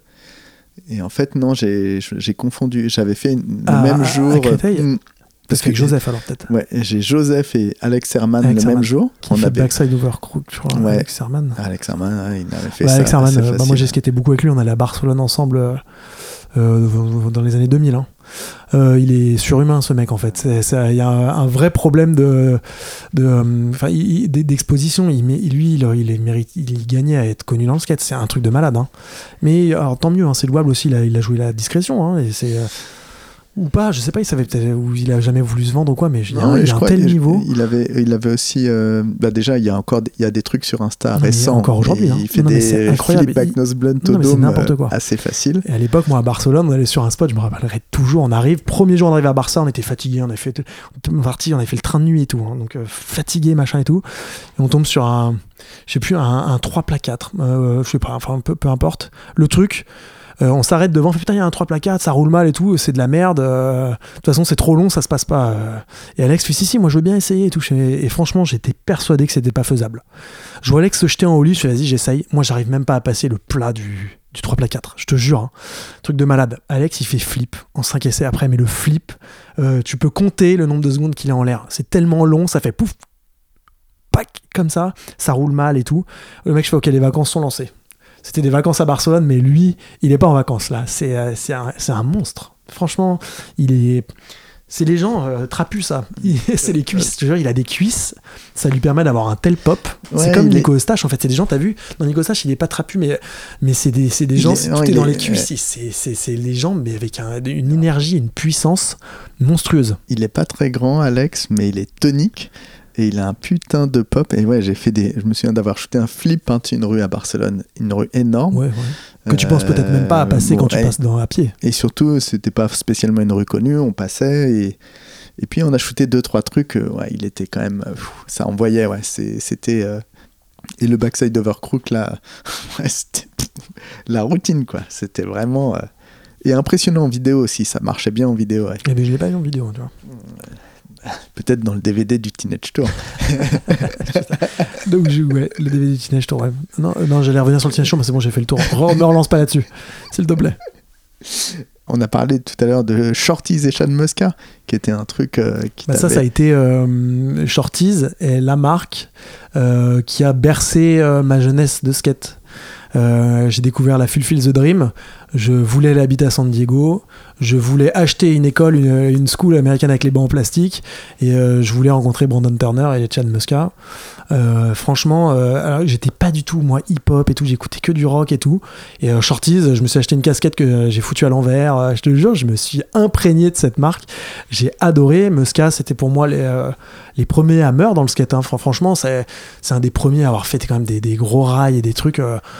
c'est pas le précurseur, mais franchement. Il a marqué son temps. ouais. Là là, mais euh, et puis même, euh, il dégageait une image de chef d'équipe. euh, je sais pas, c'est le grand frère que tu avais envie d'avoir pour faire du skate. Bon, après, moi, je l'ai trouvé peut-être avec Benoît. Bon, même si c'était pas le même style de skate, mais j'ai eu mon mentor aussi. Mais t'avais envie de connaître ce mec. Donc, non, non, Shorties, je te dis, moi, ma, femme, elle m'a acheté une board Shorties encore qui que j'ai reçue pour mon anniversaire cette année. Elle savait que j'adorais cette marque. J'ai ouvert le paquet, j'étais comme un dingue. tu vois, alors que je suis plus trop dans le skate. Franchement, je skate encore un peu de mini et tout, mais je suis plus trop ce qui se passe. Mais d'avoir une Shorties entre les mains, parce qu'ils font des rééditions là. Et, euh, et même Musk, apparemment, il signe des boards et tout. Je vais, je vais bientôt y passer, je crois. Je vais lui en acheter une. Euh, ben, je suis encore fan de cette marque. Si elle ressort, je pense que je serais capable de racheter une casquette pour me mettre à l'envers, tu vois. Je suis, euh, Non, non, c'est un truc de dingue. Est-ce que tu as versé une petite larme quand tu as ouvert ton cadeau ah, d'anniversaire mais un truc de. Alors, j'ai pas pleuré, mais, mais franchement, j'étais hyper ému. C'est ouf qu'elle ait retenu ça parce qu'elle s'intéresse pas forcément au skate. Et au détour d'une discussion, elle a, elle a compris que, ça, que, que- que j'aimais cette marque, quoi. Et euh, putain, elle a visé juste, hein. Elle est accrochée, là. C'est limite si j'ai pas mis un petit spot au-dessus. euh, Ah Non, c'est dingue. J'adore. j'ai- j'ai- J'aime tout le team. hein. Je me rappelle de tout le monde, des noms des Aaron Snyder, des trucs que plus personne ne connaît, que je vais des fois voir sur Instagram. Ils ont, ils ont genre 300 abonnés, les mecs.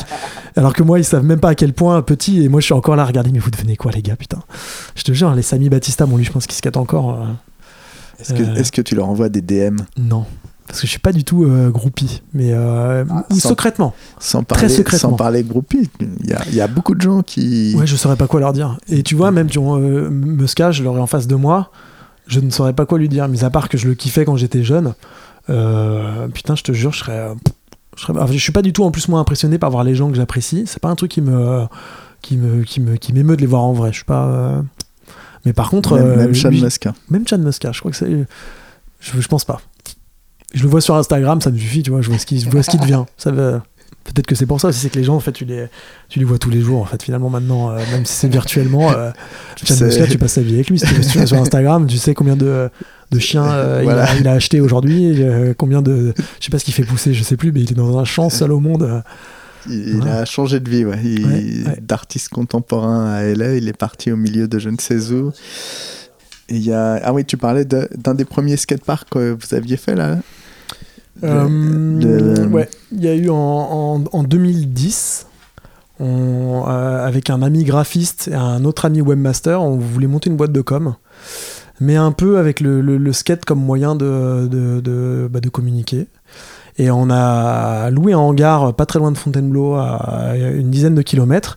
On a fait nos bureaux pour faire une agence de communication et euh, dans, dans le hangar un petit skatepark privé et on s'est dit qu'on voulait faire un peu comme le comme le Berix. Euh, bon rien, de novateur et surtout pas l'ambition du Berix hein, on n'avait pas de sous. Euh, le, hangar était tout petit. Mais on a quand même réussi à grâce à l'aide de, sponsors à construire une super bonne mini. Euh, il y avait deux trois modules. En fait chaque marque qui voulait sponsoriser le, projet payait son module. C'était ça le deal. Et, on a commencé à faire des vidéos à faire venir quelques personnes et tout.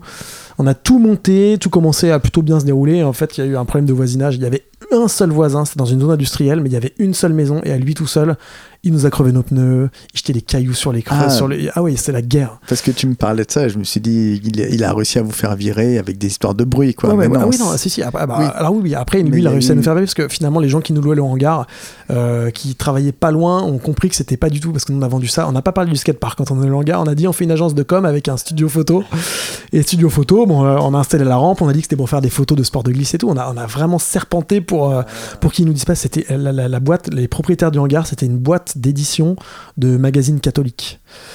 Donc, si tu veux, on était avec des gens, euh, une une ouverture d'esprit euh, assez limitée. Et euh, j'ai rien contre la religion, hein, mais très, euh, très Fontainebleau, quoi. et bah euh, ouais, un peu. Non, c'est vrai. c'est un peu euh, cato. Non, non, mais je, je peux l'admettre. Autant c'est pas si loin que tu le dis, mais il y a, il y a- c'est un peu cato. Et, euh, et c'est- donc ce skatepark, on n'a pas tenu si longtemps, mais c'était trop cool. Le mec, ouais, vous crève les pneus, Ouais, ça ouais, va loin tout de suite. On a fait le, c'est- le jour de l'inauguration, il a crevé les pneus de mon pote. Il y avait des entailles de couteaux dans les pneus. euh, et après, j'étais des cailloux quand on skatait. Nous, on pensait, comme c'était nos industriels, qu'on pourrait skater la nuit, qu'on allait être complètement libre de faire ce qu'on voulait, et pas du tout. Et on payait quand même un loyer euh, assez important. Et en fait, on s'est fait, euh, on, on s'est, euh, fait têche, quoi. Enfin, on s'est fait têche. On est parti, mais on n'avait pas le choix. Qui, et qui vous, a de- qui vous a sponsorisé Qui a participé? Il y avait euh, Picture, la marque de Frank Picture, qui est une marque de snowboard. Maintenant, ils ont arrêté le skate. euh, c'était, ça a été créé par des skateurs, et, euh, mais qui étaient snowboarders, et la marque était axée vraiment dans le snow. Ils ont sponsorisé des skateurs à un moment donné. Il y avait pas mal de monde dans le team. Il y avait Milou. Vincent Milou, ouais, il y avait. Vincent Milou. Il y avait qui dans le team? Il y avait Nicolas Charrier. Il y avait euh, Paul Portex, Paul, euh, un autre Paul de Bordeaux, je sais plus. Il y avait Robin Cando. Je sais pas si tu te souviens de ces noms-là. C'était des jeunes à l'époque et, et qu'on voit plus beaucoup là. Et là, y on est avant ou après 2010 Là, on est euh, 2010, Hmm. clairement. Hmm. Et eux, ils- donc ils nous avaient financé le truc. Et il y avait Duff, parce que j'ai eu un. Après Nike, après le film, après Skate or Die, euh, bizarrement, ça n'a pas continué avec Nike. C'était plus Arnaud Darou, le team manager, c'était Bamac. Fabrice Delanoux. Ça avait changé. Ah, ouais. Et euh, il y avait une autre, euh, une autre envie, c'est-à-dire que là, il voulait vraiment des, euh, des, des- des grosses pointures. Il n'y avait plus de euh, le mec qui skate dans son coin, même s'il fait des photos et tout, on le garde dans le team. Non, là, il voulait vraiment évoluer et prendre euh, les meilleurs Français. Et Bamac ne m'a pas viré, en fait. Encore une fois, je suis parti, mais euh, parce que Arnaud, Arnaud, Arnaud Darou, avec qui j'avais vraiment créé des liens, avait dit à Bamac, s'il te plaît, garde Mickey. Il est franchement, il, il- Arnaud m'a dit, j'ai dit à Bamack, il va te garder. Et en fait, Bamack, en discutant avec lui, on a eu un rendez-vous et lui il me dit par contre que euh, peut-être il y aura plus de trucs à faire, des compètes, des machins et tout. Moi, j'aimerais bien que ça bouge un peu plus et tout. Et moi, je lui ai dit que je me sentais pas. Parce que moi, je- je- en plus, le film venait de mal se passer et tout. Et bizarrement, un matin, un matin, un mec m'appelle que je ne connaissais pas. Je reçois le coup de fil de- de- du représentant d'œuf en France qui venait de récupérer la marque, qui s'appelle Antoine Delaunay. Et qui me dit on relance Duff, qui est une très vieille marque, on cherche des riders, est-ce que ça t'intéresse? Et là je dis mais trop bien, T'es dans- t'es quand même trop dans bien. Mais non mais en plus moi tout ça ça me convient parce que tout de suite je dis est-ce qu'il faut faire des compètes, est-ce qu'il faut faire des, des- des démos? Il me dit non pas du tout, moi je m'en fous complètement, je fais vas-y parfait. Il y avait Louis Barletta chez Duff que j'adorais moi, c'était tout à fait le, le genre de skater qui me faisait marrer et tout, je fais vas-y, euh, je suis tout content. Mais surtout Euh, ton nom, ton, on dirait que le- le- les gens euh, tirent ton nom du chapeau euh, Bah, euh, ouais, je- pour, je- pour je- je relancer les trucs. Je- bon, en tout cas, euh, je, ouais, je, je- je n'ai j'ai jamais euh, vraiment eu à faire, à part pour V7 à l'époque, donner une sponsor me. J'en avais, j'avais jamais de sponsor me à personne, tu vois. Euh, et lui, en plus, il me propose de sponsoriser le hangar euh, qu'on gérait, là, le petit skatepark. Donc, il, pareil, il avait donné de l'argent pour le truc et tout. Donc, c'était très cool. Et après, il a pas réussi à relancer la marque comme il voulait, il a arrêté. Ça s'est arrêté comme ça, là. Il m'a dit, j'ai plus de thunes, je peux plus. euh, Ouais, ça, a été relancé souvent, je crois. Duff, c'est Ouais, pas ouais. évident. Puis. Et puis bah, ils se sont relancés, mais ils n'ont pas su euh, s'adapter au mouvement. Ils faisaient encore des grosses chaussures avec des languettes comme ça. Euh, moi, moi, les Duff, il y avait une paire que je pouvais skater, sinon c'était des paquebots aux pieds, c'était limite des Osiris Détroit euh, de l'époque, tu vois, des, des gros paquebots. À un moment où tout le monde mettait des Ah slip-ons. ouais, c'est les Janowski là pour tout le monde, hein, ouais, les slip-on, ouais. Donc ça s'est arrêté comme ça. Et il y avait Dude, mais Dude. euh, euh, Il y a Picture, vas-y, reviens. Alors, tu me parlais de Vincent Milou. Alors Vincent Milou, euh, donc bah, bah, je l'ai croisé pour euh, chez Picture, lors dont on a fait plusieurs tournées. Euh, et moi je filmais. Un- c'est un- il est très jeune à ce moment-là. il donc. est très jeune à ce moment-là parce que c'était en 2010, ouais, euh, 2011 peut-être. Ah non, peut-être un peu plus tard la tournée Picture, c'est peut-être 2014. Ouais, 2014 je dirais. Ça, ça a 8 ans. Et qui était déjà très très fort à l'époque. Et moi je commençais déjà à moins skater là. J'étais euh, plus du tout à bloc, euh, je faisais plus grand chose. J'avais même arrêté vraiment à un moment donné, mais Picture continuait de me- de m'aider. Euh, il me donnait des fringues et tout. Et on fait une tournée avec lui et en fait c'était déjà un, petit tueur. C'est-à-dire que quand tu le filmes, moi je filmais cette tournée-là. C'est, franchement, c'est, du premier coup. Et même des trucs, ok, il va te dire, je fais ça, t'y crois pas une seconde, il va te les faire direct, ça te calme tout de suite, merci, au revoir, et sans aucune prétention, tu vois. Et je pense qu'il est resté comme ça. Je l'avais recôtoyé pour un, petit documentaire qu'on avait fait pour Canal Plus avec lui. J'avais fait le montage de ce truc-là, et je l'avais eu au téléphone, et il a pas changé. Et franchement, euh, là, il est, euh, il est américain maintenant. Enfin, je veux dire, euh, il est intégré dans le skate ricain à 100%. Mais moi, je trouve qu'il y a toujours la simplicité. Il vient de passer chez Adidas, donc il va certainement être beaucoup plus exposé Mm. encore. euh. Euh, et effectivement, oui, il y a Dude skateboard. Donc, euh, Sur le tournage de Skate or Die encore, quand je dis que ça a changé beaucoup de choses dans ma vie, je croise Vincent Dezania qui venait faire juste deux jours de tournage. Il fait le rôle d'un flic complètement euh, débile qui se retrouve dans un camion et parler espagnol, il comprend rien. Donc c'était vraiment un rôle de comédie parce qu'il était ami avec le, le producteur du film. vas-y, Et, et présente, présente-nous quand même Vincent Dezania. Et je Bah, sais moi, pas je le si connaissais pas du il tout. Parle à... Alors Vincent Dezania, pour la génération, enfin ma génération, moi je le connaissais parce qu'il faisait le Morning Live sur M6 avec Michael Youn et Benjamin Morgan. Euh, et Vincent Dezania que moi je suivais dans le Morning Live, tu vois. Donc c'était c'est drôle. Donc je sais qu'il va venir euh, sur le plateau. C'est une Émission émission. complètement déjantée. Ouais, ouais, ouais. C'était un peu une des premières hein, où euh, il y avait une liberté de ton, on va dire. Il faisait ce qu'il voulait et c'était un peu. euh, un peu déjà du, du, du jackass ouais. français. C'était le Mhm. début d'ailleurs. Après, ils ont fait les, les 11 commandements. Ils ont Euh, fait une série de films euh, ouais. complètement déjantés. un euh. peu, un peu axé sur, enfin un peu euh, dérivé de Jackass. Euh, et on me dit que Vincent va être sur ce film, et je savais qu'il était passionné de skate, lui skatait, grand fan de Jason Lee à l'époque, euh, euh, Poel Peralta, il a plein de vieilles boards chez lui et tout, et euh, donc je savais qu'avec lui, on- avec lui on allait pouvoir parler de skate, donc évidemment ça rate pas, et très bon contact. Très bon contact, et en plus le contact se fait, et, euh, et finalement il y avait ce clan, les Idris et les Mickey sur le film, et, et, euh, et Vincent, je sens qu'il y avait un vrai, euh, un vrai feeling avec moi. Et du coup on, on discute vraiment à tel point qu'on va boire des verres en dehors du tournage et tout. Et il me parle de, de monter sa propre marque de skate. Il a déjà les dessins il me montre. Il me dit bah voilà est-ce que toi si je monte cette marque tu vas être le premier rider du, du team? Je fais ça avec Vassili Ritter Avec qui était son grand ouais. pote de l'école ils étaient à l'école ensemble Ah, d'accord. et je crois que euh, Vassili il me semble que lui a fait les premiers graphismes il me semble C'est possible qu'il ait fait un donc il moment me dit du tu seras avec. Vassili, on cherchera d'autres gens après et tout. Euh, donc je dis mais trop bien, trop cool. Il me dit euh, donc il met en plus on a tellement discuté qu'il me connaît. Il me sort ma fameuse phrase il y aura pas de compète, il y aura pas de démo, merci. Je tout de suite machin. Donc je skate pour Dude. C'est trop cool, franchement, il me fait que de me filer des boards, il me demande rien du tout. On fait des photos marrantes parce que lui il a plein de contacts, donc on se retrouve à faire des vidéos à la con. Il me demande si je veux filmer la vidéo Dude, on commence un peu doucement. Euh, moi je lui demande si je peux m'occuper du team, parce que ça me faisait marrer, lui il, il bossait quand même beaucoup, il tournait dans des trucs, euh, euh, de toute façon il fait des milliards de trucs. Euh, il me dit d'accord, donc je commence, euh, moi je demande à Nicolas Eustache, à Benoît Fruitier, euh, il y avait Pierre Delacroze à l'époque, et euh, un Lituanien que j'avais rencontré en vacances en allant faire du skate que je trouve trop fort, et je me dis vas-y je m'en fous, il y aura un Lituanien, je veux garder contact avec ce mec-là, je l'adore. Donc j'envoie des boards en lituanien, un mec que personne ne connaît. Et, et je me mets à recevoir des demandes de... de- Enfin je reçois des sponsors mis de gens...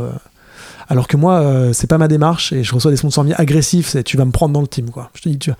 Euh, je sais pas si je peux balancer des noms, mais il y a des skateurs qui sont connus aujourd'hui qui m'ont envoyé des sponsors mis à l'époque. Euh, Vas-y, balance. S'il y a prescription, Ah, balance. Mais ouais. sinon. non, mais en plus, euh, et en plus maintenant quelqu'un que je suis avec grand intérêt parce qu'il est hyper fort. Mais Hugo Corbin, euh, il était, skatait à Shell à l'époque et euh, il m'a envoyé des mails en disant salut Mickey, euh, je suis un skateur de Shell, est-ce que tu peux me sponsoriser par Dude, s'il te plaît, je te jure, je ferai plein de pubs, je t'envoie ma vidéo, prends-moi, s'il te plaît, s'il te plaît. Et moi, c'est pas du tout ma démarche. ah. Donc je lui réponds en disant T'inquiète, continue de skater. Putain, je me retrouve à dire ça, moi. En plus, franchement, je, me, sais pas pour qui je me prenais à dire ça.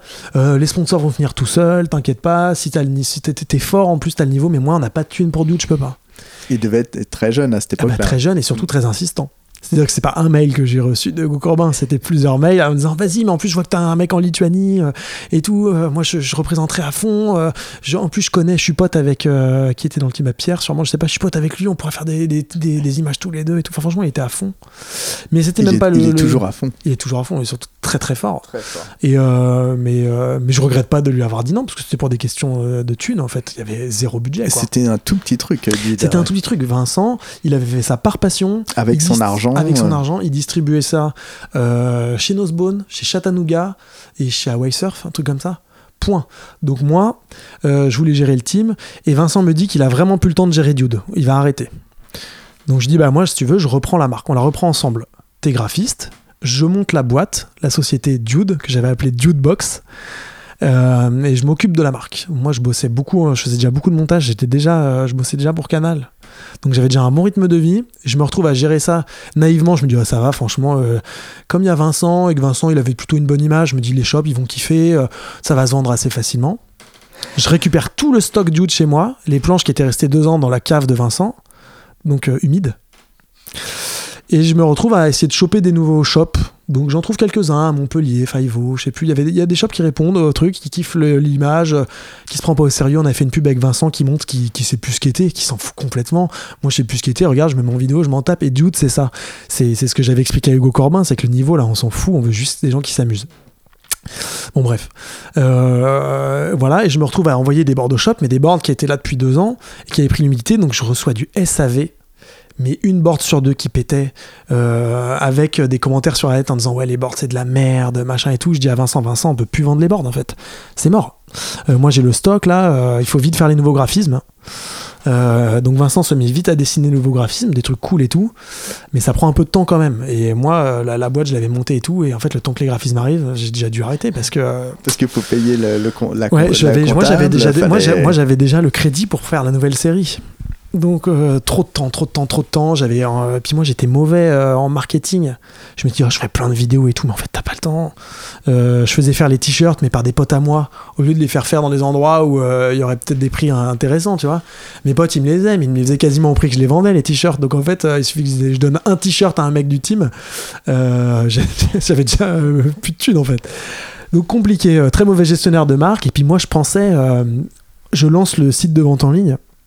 Et naïvement, je me suis dit, ah, c'est Dude, c'est sympa, l'image et tout. Quand je vais mettre, j'avais fait des annonces sur Facebook, il n'y avait que Facebook à l'époque. Non, il y avait MySpace, excuse-moi, c'était sur MySpace. Dis attention, bientôt le site Dude arrive et tout. J'ai une copine qui me fait le site de vente en ligne. Je me suis dit, ça va cartonner, je vais le mettre le truc site en ligne, je vais en vendre plein, machin et tout. Euh, et en fait, pas quoi. Tu vois, ça suffit pas. C'était cher et les gens qui s'en foutent en fait. euh, même si Vincent plaisait et tout, il y avait déjà des marques tellement ancrées. euh, ça n'a pas pris du tout comme j'imaginais. C'était un pari. C'était un pari. C'était Donc on, a, affectif. ouais, donc on arrête la marque, tu vois. Et tous les ans, maintenant, depuis, on s'écrit ce message, souvent en période, je sais pas, de Noël, où il y a une excitation, on se dit, mais est-ce qu'on referait pas une série juste pour rigoler? On en fait 30, 50, et on, la paye à deux, on prend 25 boards chacun, et on les donne à des potes, et on en cache dans Paris, on fait un petit, euh, on fait un truc marrant comme ça, voilà, il y a des boards dudes là, c'est sans vouloir se faire de thunes, tu vois. Franchement, c'est. euh, mais ça prend, même ça, on n'arrive pas, tu vois. Même ça, ça prend du temps, il y a des enfants, euh, on, est, on, est, on est cuit, lui, il bosse beaucoup, je pense qu'il le refera. Parce qu'il y a pas longtemps, il m'a demandé de récupérer le dossier Dude. Ah, Donc ça se trouve, il veut faire un petit truc. C'est possible. En tout cas, c'est facile de faire des boards, mais après, oui, s'en occuper, Mais voir les qui le gens et tout. ouais, Et moi, j'ai eu ce truc naïf de, euh, et qui arrive encore aujourd'hui. Je vois, nous, on est à Fontainebleau. Il y a le nouveau sketch shop maintenant qui s'appelle Sauce, euh, tenu par mon pote William, avec qui bah, j'ai fait euh, toute, toute ma jeunesse de skate, ce que j'adore. Et j'ai d'ailleurs, euh, je devais l'ouvrir avec lui ce magasin. Quand il a, il m'en, a parlé, je lui ai dit, moi, je le fais avec toi. Et on s'est motivés tous les deux. On a cherché les lieux ensemble à Fontainebleau. euh, et en fait, je me suis dit, est-ce que c'est vraiment ça qui me plaît, moi? Revenir vraiment dans le skate, dans un skate shop. Là, c'est vraiment être vraiment au cœur du skate. Moi, je faisais t'aurais, mes- euh, tu t'aurais été capable de retourner non, dans un c'est- sketchup euh, au moment donné, quand on a trouvé le lieu, je l'ai appelé en disant je le fais pas. Et heureusement, parce que le shop est mortel. Franchement, il a, fait, il a réussi à recréer une ambiance de dingue à, Fontainebleau. Euh, Il y, a- tous les petits qui sont à fond, il fait des vidéos, euh, il a ses, petits qui sponsorisent. euh, et mo- moi, j'aurais été là, moi j'ai bossé au sketch shop de Fontainebleau à l'époque, j'ai fait quasiment un an. C'est pas fait pour moi. Et moi, je commençais un peu à faire mes petits films, je bossais beaucoup. Est-ce que c'est pas ça qui me plaît quand même, en fait, tu vois? Et heureusement que je l'ai pas fait. Mais par contre, je, suis- content parce qu'il y, y a le magasin qui marche et c'est trop cool. Mais il y a plein de jeunes, ils veulent tous monter leur marque de board. Et à chaque fois, ils pensent, comme localement, euh, tout le monde se dit, euh, tous tes potes vont te dire, ah, c'est trop bien, là, il y a la marque locale, tout le monde partage sur Instagram, t'as 30 partages, t'as l'impression que ça y est, t'as as créé euh, zéro, quoi. Euh, une marque de board ricaine. Et bah putain, dès que tu la lances vraiment, attention, c'est pas la même chose, les gars. Contacte les shops, tu vas voir quand tu dis que t'es une petite marque locale, mais ouais, mais j'ai 20 j'ai 500 followers qui, qui sont prêts à acheter et tout. Les gens s'en foutent. Ouais, Euh, et puis après, c'est- en, en vieillissant aussi, tu comprends euh, les, les rapports entre le sketchup, les boîtes de distrib, euh, la- les, les ventes, à quel moment ça se fait, comment ça se fait, la régularité. Ouais. Et- moi j'ai connu ça à Candy j'ai eu la même naïveté. Je me suis dit, c'est bon, moi j'ai la marque. euh, on avait fait une pub dans, dans Soma à l'époque, euh, la pub du euh, Faki. euh, on avait Ah, appelé ça le Faki de Jesus Paul Jam, parce que nous on appelait ça de Jesus. Avec Noan, en fait, on avait fait une séquence. Putain, mais moi je mélange tout, tu vas galérer. hein. Non, je reviens en arrière et tout. On est...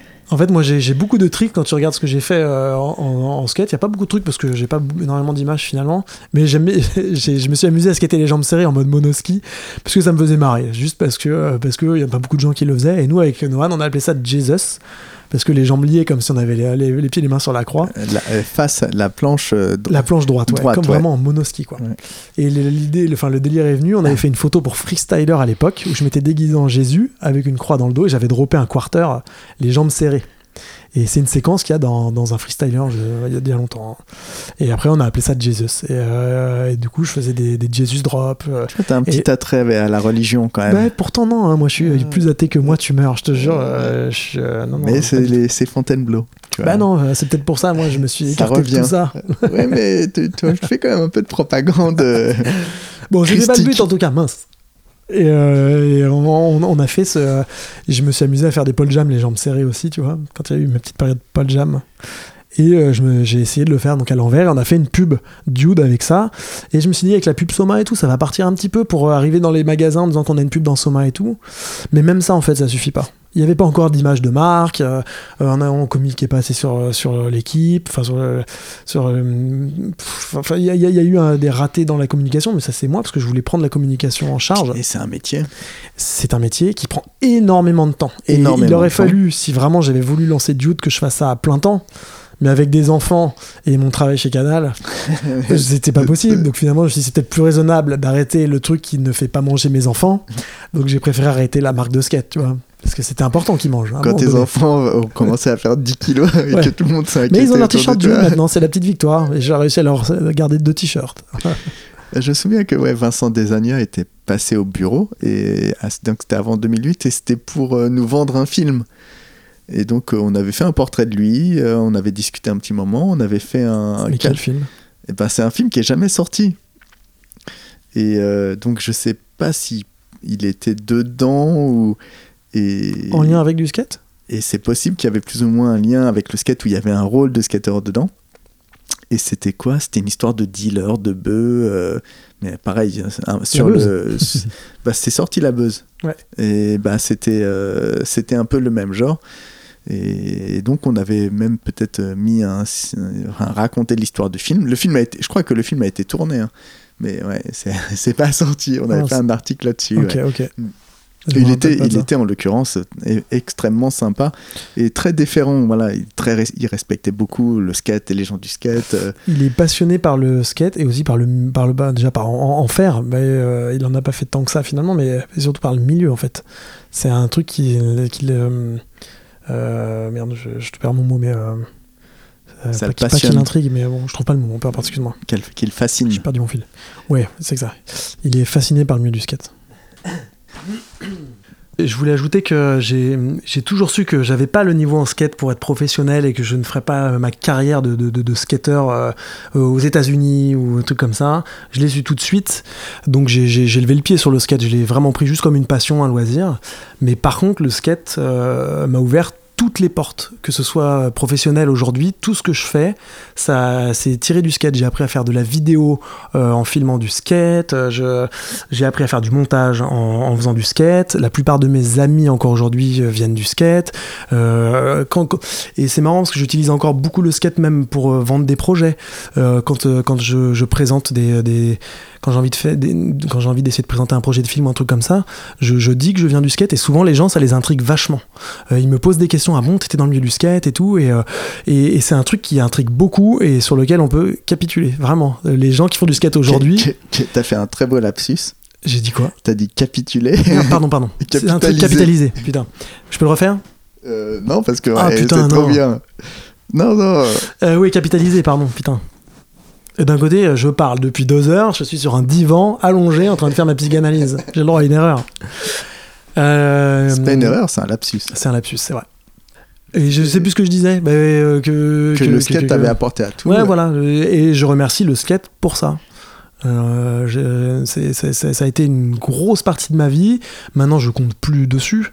Euh, Non, ouais, après, mais après, tu ouais, as bossé sur des docus de skate. Tu me parlais de Sylvain Robineau que tu as pu croiser. ouais, ouais, ouais. Euh, des gens, Alban. ouais. euh, Alban, je l'ai pas croisé, ça le pote ah, d'un pote, mais ouais. on, doit, on devrait. C'est pas possible qu'on se soit pas vu. voilà. Tu vois. Après, c'est ça, c'est que tu, on, se connaît sans se connaître. Hum. On, on a des potes de potes, des communs en Mm. commun que tu as vu, que tu pas vu, mais ouais, dans ton travail aujourd'hui, il y a, il y a des gens du skate Mm. à, à plein de niveaux. Bien sûr, ils sont, les gens du skate sont partout. hein. Non, mais, eh, C'est pour le la coup, c'est vrai, mais, non, mais ça, ça ouvre plein de portes le skate. Que tu, et que tu sois bon skater ou pas en soi, c'est pas, c'est pas une question Non, de. ouais, je crois que c'est un truc de Ouais, génération. c'est un truc de génération. ouais. Et, euh, et quand, quand euh, t'intègres, alors j'aime pas le, le milieu du skate parce que euh, finalement moi j'ai jamais vraiment voulu en faire partie dans le sens où je participais jamais aux soirées de projection. Il y avait ce terme jet skate en fait qui me, qui me convenait tout à fait. Je ne voulais pas faire partie de la jet skate. C'est-à-dire que moi les soirées, euh, Peut-être que la jet skate, c'est quand même une tranche d'âge plus qu'une. euh, peut-être, peut-être. Mais en tout Non, cas, moi j'évitais les soirées parisiennes de skate et tout, je n'y allais pas, tu vois. Mais par contre, une soirée à Fontainebleau de skate dans un bar où il y avait que les potes de Fontainebleau, j'étais à fond. mais, euh, mais Moi, en par tout cas, exemple, non, non, une soirée skate dans un bar à Fontainebleau. Toi, t'irais pas. Et voilà. Même si c'est à parce que toi, 37 c'est juste parce que non, c'est juste parce que c'est trop loin pour toi. C'est ce que tu m'as dit tout à l'heure. Sinon, tu viendrais volontiers. Ah, moi, j'ai perdu le fil de ce que je disais encore, mais euh, les gens du skate dans le skate, la secte dans le travail. ouais, ouais, euh, ils sont dans la musique. Après, il y a plein de gens qui viennent du skate euh, et ça et ça rallie vachement quand tu croises au travail quelqu'un qui vient aussi du skate. Le lien est toujours là. En fait, le lien se fait automatiquement, comme quand tu vas skater à l'étranger dans un skatepark que tu connais personne. Euh, c'est très facile de se faire des amis. Et bah ça, en fait, quand t'as fait du skate, même quand t'en fais plus trop, mais que tu parles avec quelqu'un qui a pratiqué la même passion que toi, et bah le lien se fait aussi automatiquement. Et ça, c'est valable encore aujourd'hui. J'ai 38 ans. Euh, je vais euh, travailler dans une boîte là. Le mec me dit, moi si je faisais du skate, et bah lui, je sais très bien qu'on va se revoir. Et surtout quand les gens savent que toi, t'es autodidacte et que, et que c'est grâce à cette discipline que t'as réussi à rentrer là-dedans, et ben il y, a- y a un respect encore différent. Je- je- le, le skate, il y a- les, les gens aiment bien. hein. Franchement, il y, a- il y a une image, euh, bon, qui est d'ailleurs un peu surutilisée sur plein de trucs. hein. C'est des fois dommage. Et encore, bon, bah, ça devrait pas empêcher de faire du skate ceux qui aiment le skate, mais euh, Toi, tu trouves que le fait d'être autodidacte, ça, ça, ça, ça force le respect ou ça... euh, pas au début. Quand tu es autodidacte, que tu arrives, moi quand je suis arrivé autodidacte, euh, en tant qu'autodidacte chez Canal, j'avais des, de vraies lacunes en montage par exemple. Il y a plein de trucs que je savais pas faire qu'on me demandait et euh, j'ai été sauvé par un, par un des, des assistants monteurs de là-bas qui euh, m'a vu arriver, qui était assistant lui, hein, mais qui finalement m'a presque appris le montage. Enfin, je savais monter, mais je savais monter mes vidéos de skate ou des trucs de mes courts-métrages avec mes potes. Et là, il m'a appris à me professionnaliser. Dur à dire celui-là. Trop de syllabes. Euh, mais, après, j'ai pris confiance petit à petit, j'ai rattrapé mon retard. Et une fois qu'après, t'as rattrapé ton retard, là, tu peux te la péter en tant qu'autodidacte dans un tu sais que j'ai appris un peu tout seul. Mais au départ, putain, quand tu es autodidacte, les gens qui ont tous fait des BTS audiovisuels ou trucs comme ça te disent, Ouais, vas-y, euh, c'est bon, tu, euh, là, tu sais rien. Au début, on te respecte pas du tout. C'est plus, plus tard, quoi, un petit peu, un petit peu mieux déjà. Bah, D'ailleurs, en parlant de, de ça, je- plusieurs fois j'ai regardé ce, ces courts-métrages euh, faux raccords. Mm. Et ouais, j'ai trouvé toujours ça euh, enfin, vraiment intrigant et, euh, et ça, marche, ça marche hyper bien. Ouais, c'était nos délires de, c'était nos délires de potes. euh, ouais. Ça, c'est comment, euh, quand t'as plus le temps de faire des courts-métrages, parce que tout le monde a un emploi du temps euh, un peu maintenant d'adulte, entre guillemets, où malheureusement, euh, t'as plus le temps de faire tout ce que tu veux. On a trouvé le moyen de faire des courts-métrages en deux jours, avec tous les potes de l'époque. On prévoit six mois à l'avance, que sinon personne n'arrive à se regrouper. Donc on fait juste les, les bandes annonces de faux films qui ne sortiront pas, comme ça, au moins, on a le temps de faire quelque chose. Et, euh, voilà, on s'est amusé à faire des. euh, quand tu regardes les courts-métrages, c'est tout est fait. euh, chaque plan, il y a un faux raccord. Quasiment à chaque plan. Euh, et en fait, tu les vois pas. Quand tu es pris dans l'histoire, et quand tu te concentres sur la bande-annonce, tu les vois pas. Il faut le regarder plusieurs fois pour voir que chaque plan, il y a un truc qui saute ou Explique ce que c'est un faux raccord. un faux raccord, c'est quand d'un plan à l'autre dans un film, par exemple euh, sur, le, sur un plan, le mec il a sa casquette, le plan d'après, pouf, il l'a plus, tu sais pas pourquoi, c'est un faux raccord, c'est que euh, la personne qui, qui est la script, qui normalement doit faire attention à ce que ce soit la même chose d'une scène à l'autre, a oublié de dire merde, remets ta casquette, tu l'avais pas sur la scène d'avant. Et les faux raccords, c'est drôle parce que quand t'es pris dans un truc, tu les vois pas. Ils peuvent être mais vraiment énormissimes que, que, que, que, que, c'est, c'est, c'est- c'est invisible.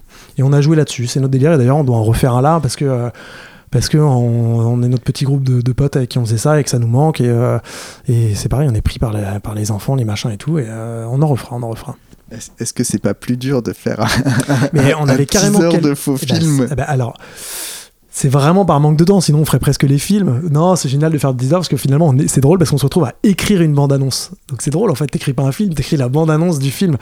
Donc tu sais très bien que s'il y a des trucs qu'on comprend pas on s'en fout parce que c'est une bande annonce donc il y a forcément des trucs qu'on ne doit pas dire. Euh, donc non c'est plus simple quand même. Franchement ça va. L'exercice n'est pas si compliqué Et pour terminer, en tout cas changer de sujet, et c'est aussi pour ça que je t'ai contacté, même si t'étais un nom qui est dans la fameuse liste, que peut-être un jour j'arriverai au bout. Euh, donc c'est Alban, qui est le fameux Alban des questions d'Alban, Alban Passo, qui il y a quelques semaines me fait passer un, un- un lien où euh, tu présentes un documentaire, un documentaire que tu as réalisé avec ton fils, et je me suis dit, bah, c'est l'occasion de parler de ça d'une façon différente avec le skate en, en plus. Et bah, je, voulais que tu, nous racontes cette histoire. Ah, c'est plus dur d'en parler. C'est, euh, c'est en... Alors, enfin, moi, j'ai trois enfants. J'ai, euh, j'en ai un tout petit qui s'appelle Louison, qui, euh, qui a 18 mois. J'ai mon moyen qui s'appelle Robin, qui a 10 ans. Et j'ai mon grand qui s'appelle Tom, qui a 12 ans, qui a été diagnostiqué autiste léger à modéré quand il avait 2 ans et demi. Euh, c'est aussi ce qui a fait d'ailleurs euh, que le skate a été plus compliqué après parce qu'il y a eu tout ça à gérer euh, à la découverte des premiers troubles jusqu'au diagnostic et après le suivi de mon fils, tu vois, parce que l'autisme c'était méconnu. Pour moi, ça l'est pour tout le monde quand on n'est pas concerné. Mais je me suis retrouvé à, ne pas comprendre ce qui se passait, à gérer un enfant qui faisait beaucoup de crises et à me sentir impuissant. Et le jour où il y a eu ce diagnostic d'autisme, euh, bon, ça a été très dur à encaisser, mais ça m'a libéré parce que j'avais euh, une ligne maintenant à suivre. Je savais ce qu'il avait. Et je me suis donc pas mal intéressé à l'autisme. euh, par dépit, parce que je pense que sinon, quand on n'est pas concerné, l'autisme, c'est un truc, franchement, c'est on le voit dans le Rain Man, et c'est... euh, C'est une espèce de cliché. ah, c'est pas c'est une cliché, c'est c'est quelqu'un qui va se taper la tête contre les murs pendant deux heures et, euh, et qui parle pas et qui, euh, et qui va finir dans un centre, euh, des fois attaché, et, et ça existe aussi, attention. hein. Mais c'est même, c'est même, je dirais que c'est même plus des caricatures que des On clichés. est dans la caricature complètement. Et, euh, et finalement, en grandissant, je découvre que mon fils a, a- a s- a s- des spécialités. Il a, des- il a ce qu'on appelle des intérêts spécifiques. C'est-à-dire que les, les personnes autistes, euh, la plupart, pas toutes. hein. Je parle vraiment du cas de mon fils parce que chaque autiste a son autisme et tout le monde est différent. Et ça, ça c'est évoqué dans le film. C'est évoqué dans le film. Et d'ailleurs, euh, s- pour ceux qui peuvent, ces intérêts spécifiques, c'est ce qu'il faut utiliser pour qu'ils s'en sortent. Parce que là, il faut capitaliser dessus. Et là, je l'ai bien utilisé. Euh, et mon fils, c'est ce qui s'est passé. C'est-à-dire que, euh, bon, il a eu un retard de langage. Petit, il tournait sur lui-même. Il, il se- il se balançait pendant très longtemps. Il faisait il faisait tourner une toupie sur le, au sol, tu sais, les toupies où t'appuies là, et dans le jardin pendant des heures. Et euh, il y avait d'autres enfants de son âge, aucun intérêt pour les autres enfants. Il nous regardait pas dans les yeux. Donc là, il y a eu panique à bord. On se dit, mais qu'est-ce qu'il a? Il y a, un, il y, a, a- il y a- un retard dans tout, en fait. Euh, on, on a réussi à avoir un rendez-vous à l'hôpital Sainte-Anne pour faire le diagnostic, ce qui a pris plusieurs mois. Parce que moi, en tapant sur Internet, évidemment, je vois que, euh, à mon avis, c'est de l'autisme. Tu vois, quand je, je tape les troubles, je vois les listes des troubles autistiques et tout, Tom, il coche toutes les cases. Franchement, c'est un truc de dingue. Tu prends toutes les cases. Je fais, OK, ça, il le fait, ça, il le fait, ça, il le fait, ça, il le fait. Donc, j'avais même pas de doute. Mais on avait besoin de l'avoir pour avoir des aides. Et, et est-ce que Sainte-Anne, c'est pareil, qui est, qui est un, un hôpital psychiatrique parisien, qui, est-ce que ça, c'était un gros mot? Est-ce que c'est quelque chose qui était Euh, difficile à. Écoute, à on a vivre? tellement dû foncer dans le, dans le, dans le, dans le truc. Pour, on était tellement pressé de savoir et tout que non, on a vu ça comme une libération d'avoir une place pour avoir le diagnostic parce que je sais pas où c'est aujourd'hui, c'était il y a 10 ans. L'autisme en France, c'est la catastrophe. Il y, a, il y a 30 ans de retard. Mais euh, nous, euh, on, on- on a eu du mal à avoir ce rendez-vous qu'on a fini par avoir assez vite finalement par rapport à ce qu'on nous avait dit et ça a été très compliqué dans le sens où c'est long c'est pas juste euh, quelqu'un va parler à ton fils un psy pendant deux heures et merci il est autiste au revoir Il y a un diagnostic Non, non, à faire qui, est, très qui compliqué. très long. ouais. on y est retourné un paquet de fois. Il est filmé dans une salle avec des spécialistes. Il y a, et on a fait des scanners pour savoir s'il n'y avait pas une tumeur au cerveau, parce que ça peut être aussi. Ils savaient pas eux. Donc ils font tous les examens. On a fait des tests euh, génétiques pour savoir s'il n'y a pas un problème génétique. Euh, tout a été fait, je te jure, dans les plus. Ils ont mesuré, le crâne, la forme de la tête. euh, Enfin, je te jure, c'est vraiment un, rat de laboratoire, quoi. Donc ça, très dur.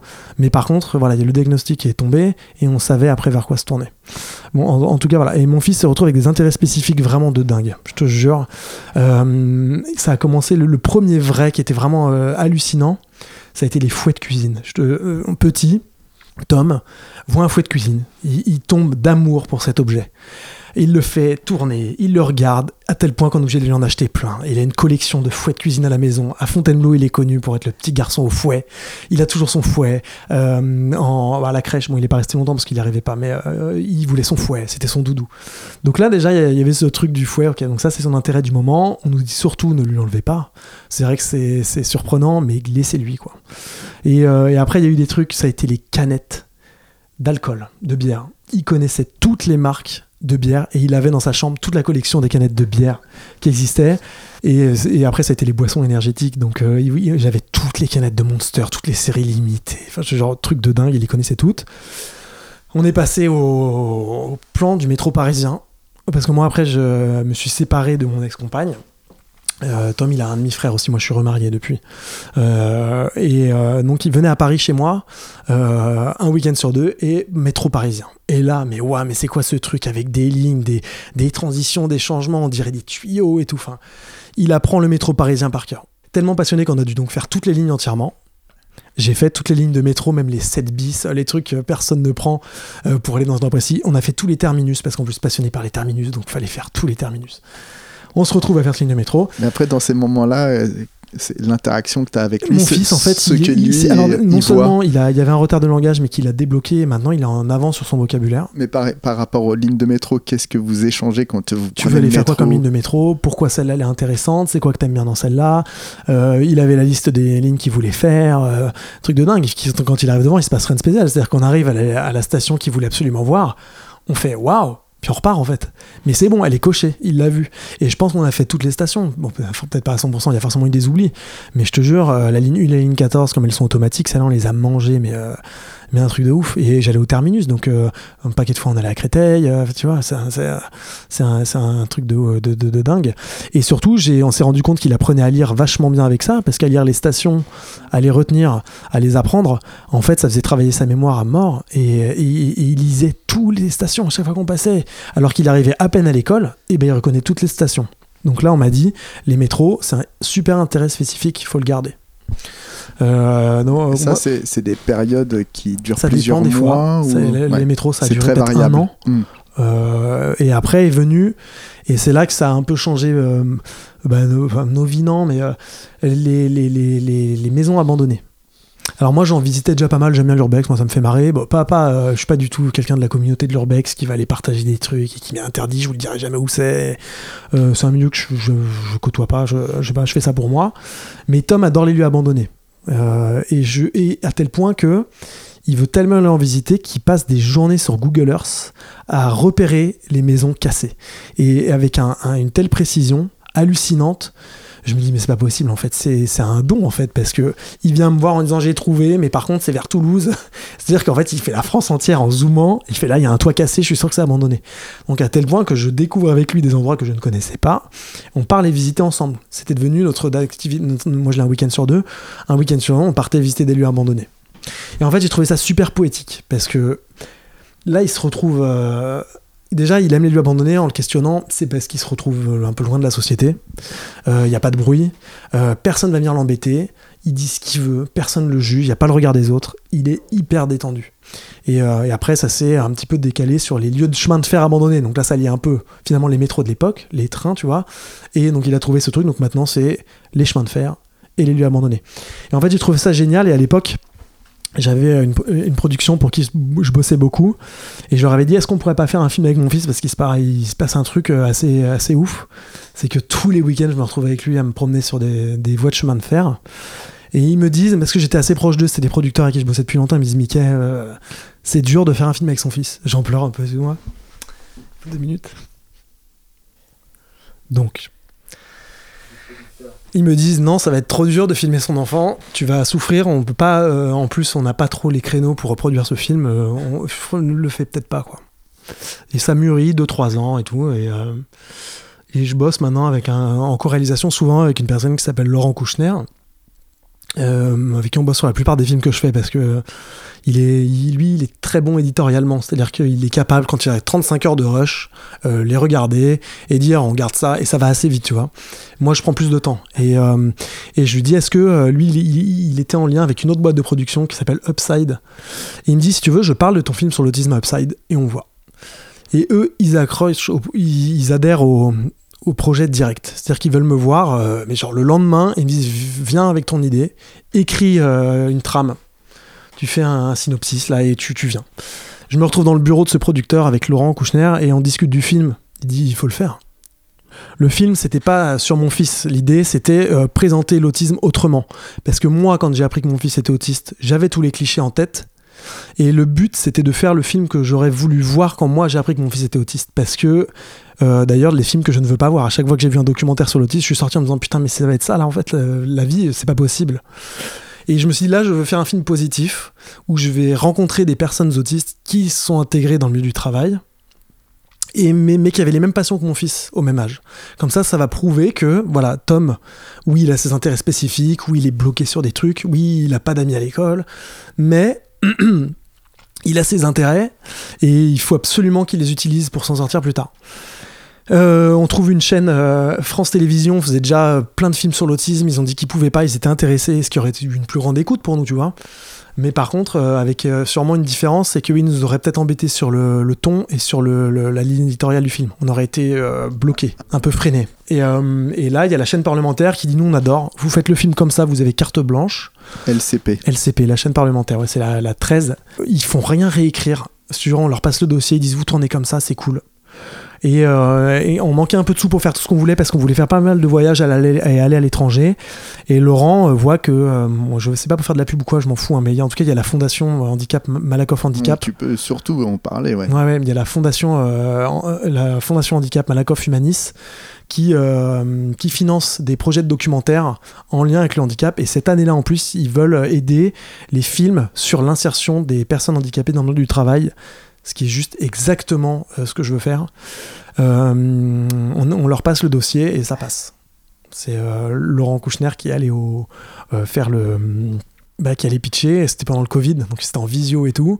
Moi, je me sentais pas, pour les raisons qu'on me connaisse, et que je pense que j'allais pleurer direct, et que, et que c'était compliqué pour moi d'en parler. il fallait quelqu'un avec du recul. Laurent, on débloque l'argent du Manis, de Malakoff, pour faire le film. Donc le film est parti, quoi. C'est parti. Donc on a tourné ce film pendant un an. Avec le Covid, ça a pris un peu plus de temps parce qu'on voulait éviter de filmer les gens avec les masques. Finalement, on n'a pas pu parce qu'il y a eu les masques trop longtemps, donc on a dû faire des séquences avec des masques. Euh, moi, je me suis retrouvé à filmer mon fils, mon seul, parce que je voulais tout seul avec lui et que sinon ça l'aurait angoissé. Et je, le suis sur les chemins de fer, mais cette fois pour, euh, pour, la télé, quoi. Donc euh, le but c'était de rester le plus naturel possible. Je lui ai expliqué que qu'il avait rien à faire de différent. Il avait son micro et on est parti. On s'est retrouvé sur des chemins de fer et dans des maisons abandonnées à filmer pendant des week-ends entiers. Et voilà, et le film est là. J'ai courte pour pas pleurer, c'est plus facile en fait de dire que c'est bon, j'ai dit ce que je voulais dire. Et évidemment, j'ai plein de choses à dire. hein. C'est que c'est que les, les rencontres euh, que j'ai pu faire pendant le tournage, ça m'a complètement changé ma vision de l'autisme. Je, bon, je savais déjà avec Tom que c'était différent euh, de ce que j'imaginais, mais là, je me suis retrouvé face à des gens euh, complètement intégrés. qui ont souffert autant que Tom pendant leur jeunesse, mais qui ont appris à gérer leur handicap et qui maintenant en ont fait leur force, tu vois. Vraiment. Euh, moi, on m'a toujours dit oui, il faut que Tom. euh, attention, tous les spécialistes que je vois euh, depuis, depuis que Tom est diagnostiqué, qui te disent il faut absolument l'intégrer en école ordinaire, il faut absolument que, que ton fils voit d'autres enfants sans handicap, c'est ça qui va l'aider et tout. Et bah tout ça, en fait, je, je n'y crois pas une seconde. C'est tant mieux s'il arrive à suivre le cursus normal. Pour l'instant, il est en sixième en classe Ulysse, c'est-à-dire qu'il est en école ordinaire. Sauf que s'il y a une matière qu'il aime pas, surtout les maths par exemple, il a le droit d'aller faire cette matière dans une classe à effectif réduit. Et donc il se retrouve en maths dans une classe où ils sont cinq. D'ailleurs, c'est cinq personnes avec autisme. Euh, et bizarrement, tu vois, il s'est fait ses premiers copains là. C'est la première fois dans sa classe Ulysse qu'il a des amis. Et pourtant, il est qu'avec des personnes autistes. Et il est heureux dans. Alors, c'est très dur le collège, ça se passe pas hyper bien. Parce que dans la classe normale, c'est trop speed pour lui. Il y a tous les professeurs, les changements de classe. Donc, c'est très dur. Mais par contre, dans sa classe Ulysse, dans laquelle il se retrouve qu'avec des personnes autistes, il est très heureux. Et moi, ça m'a fait changer euh, d'o- d'opinion. C'est d'aller en Israël où les personnes autistes, d'abord en tout cas, et là, de la personne que j'ai suivie, s'est retrouvée dans un programme pendant trois mois qu'avec des personnes avec autisme. Et lui, pareil, il a été heureux qu'à partir du moment où il a fait ce programme. Il a jamais eu de copains à l'école, personne s'intéressait à lui et tout. Et là, il s'est retrouvé qu'avec des personnes avec autisme. Et ben, il s'est fait ses copains, ils se foutaient de leur, euh, de gueule entre eux en fait. Ah, toi, handicap, c'est ça, c'est drôle. Ah là là, toi, tu fais ça, c'est marrant et tout. Mais en fait, tu vois, mais vas-y, mais sans, sans scrupule. C'est, on, on a tous notre handicap, donc autant qu'on en rigole tous entre nous. Et en fait, ça lui a ouvert l'esprit. Il a découvert qu'il était un être humain intégré dans la société que le jour où il a fait ce programme-là. Et, et- voilà. Ce film, c'est exactement pour ça que. ce film, c'est exactement pour ça qu'il fallait le faire. C'est que. euh, putain, j'arriverai pas à dire ça. Euh, je sais plus ce que je disais. Enfin voilà. En tout cas, moi, ce film, ça m'aura permis de faire ça. De manière égoïste, j'avais besoin de me rassurer en le faisant. Et en plus, euh, maintenant, je reçois des messages de parents qui me disent merci, que ça les a rassurés aussi. Et euh, voilà. Et je pense que. Ah putain, j'arrive pas à parler. Et je pense que voilà. Putain. En tout Dur. cas, en tout cas, c'est voilà, c'est un, un très chouette film. Euh, voilà, je le trouve très très touchant et très encourageant parce que ouais, effectivement, il semblerait qu'en France, il y a un souci euh, d'intégration pour, la suite, les adultes. Et- puis c'est même pas l'État, hein, forcément, déjà l'État, mais euh, il y a aussi euh, le regard des autres. Et en entreprise, pour l'instant, on n'est pas encore prêt à intégrer les personnes avec autisme parce qu'on pense qu'on va les, les embaucher juste euh, en tant que personne handicapée et qu'il va falloir passer son temps à gérer leur handicap. Alors que non, il faut voir ça complètement à l'inverse. Il faut que les personnes autistes, elles soient engagées pour leur qualité. En Israël, la personne que j'ai été voir, elle fait comme Tom, elle, est, elle a été spécialisée dans la détection d'images satellites. Elle est incroyable cette séquence. Non, mais son métier, c'est de chercher. Il bosse pour la, pour, bon, pour la mairie de Tel Aviv, mais c'est pas la mairie, c'est un autre nom, mais bon. Il, il est, cherché, il est censé chercher des, des, des, des, constructions illégales sur le territoire, de, enfin sur Tel Aviv, sur la, des, pardon. Il est censé chercher des constructions illégales euh, à Tel Aviv.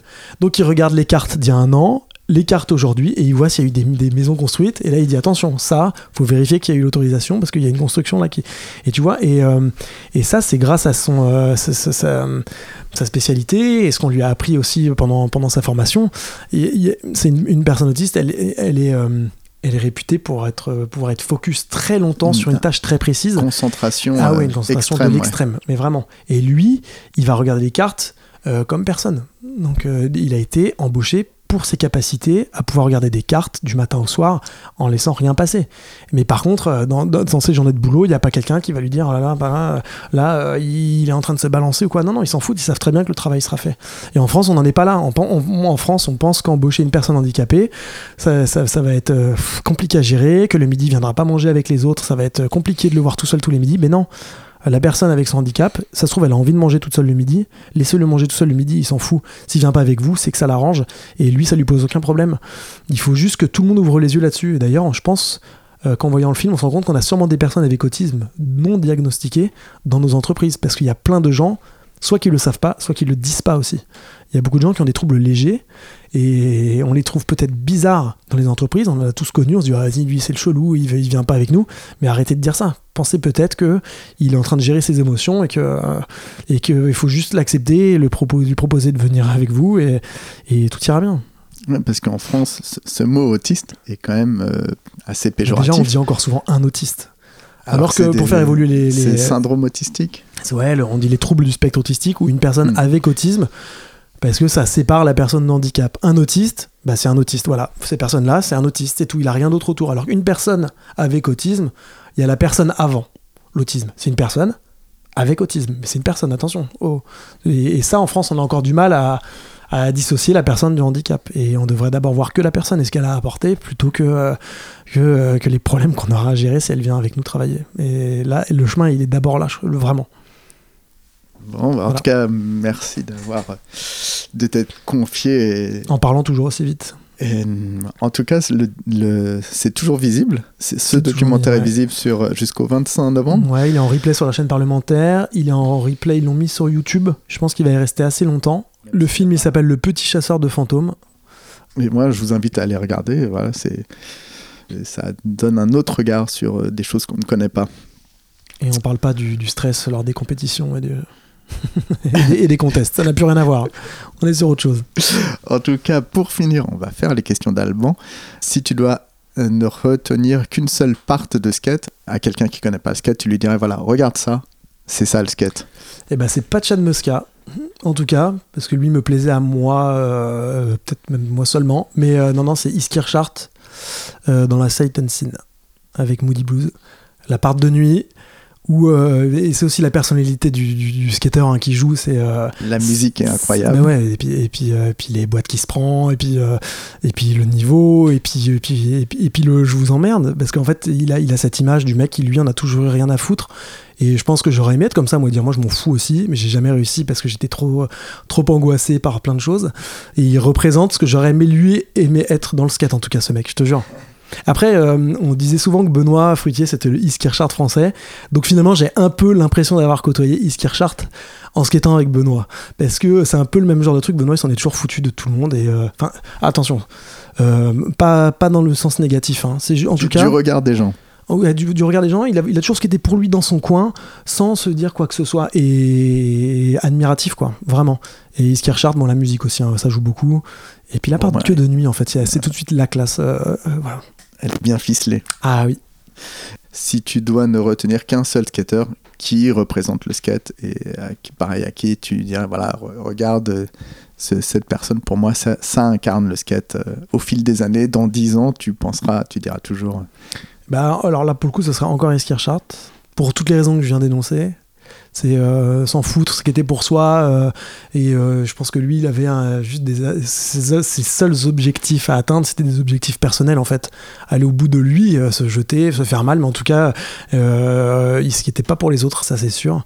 Et moi, c'est ce que j'aime et c'est le skate que j'aime. Après, si tu m'avais posé la question à 14 ans, je t'aurais dit Chad Muska sans aucun doute, parce que parce que c'était un grand frère, parce que je pense que si tu skates avec des potes et tout, t'as as vraiment envie d'avoir un mec comme ça qui te guide, un mec fort sur qui t'appuyer. Et, euh, et moi, j'aurais rêvé d'avoir euh, de participer à, enfin, en tout cas de faire partie d'une marque euh, avec un tel esprit, avec avec ce grand frère. Et toi, t'es là, tu fais partie de des, des mecs qui veulent devenir comme lui et tout. J'aurais j'aurais kiffé ça. voilà, donc Chad Muska après. Bon, bah merci Mickey. Merci à toi. Et euh, voilà, plein de bonnes choses pour la suite. Ah, bon courage à toi pour, euh, pour euh, couper ma voix. Merci.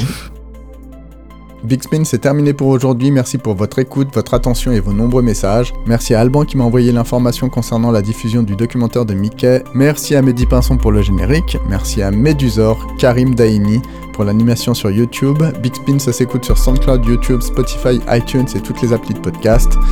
C'était Sébastien Charlot et à très bientôt.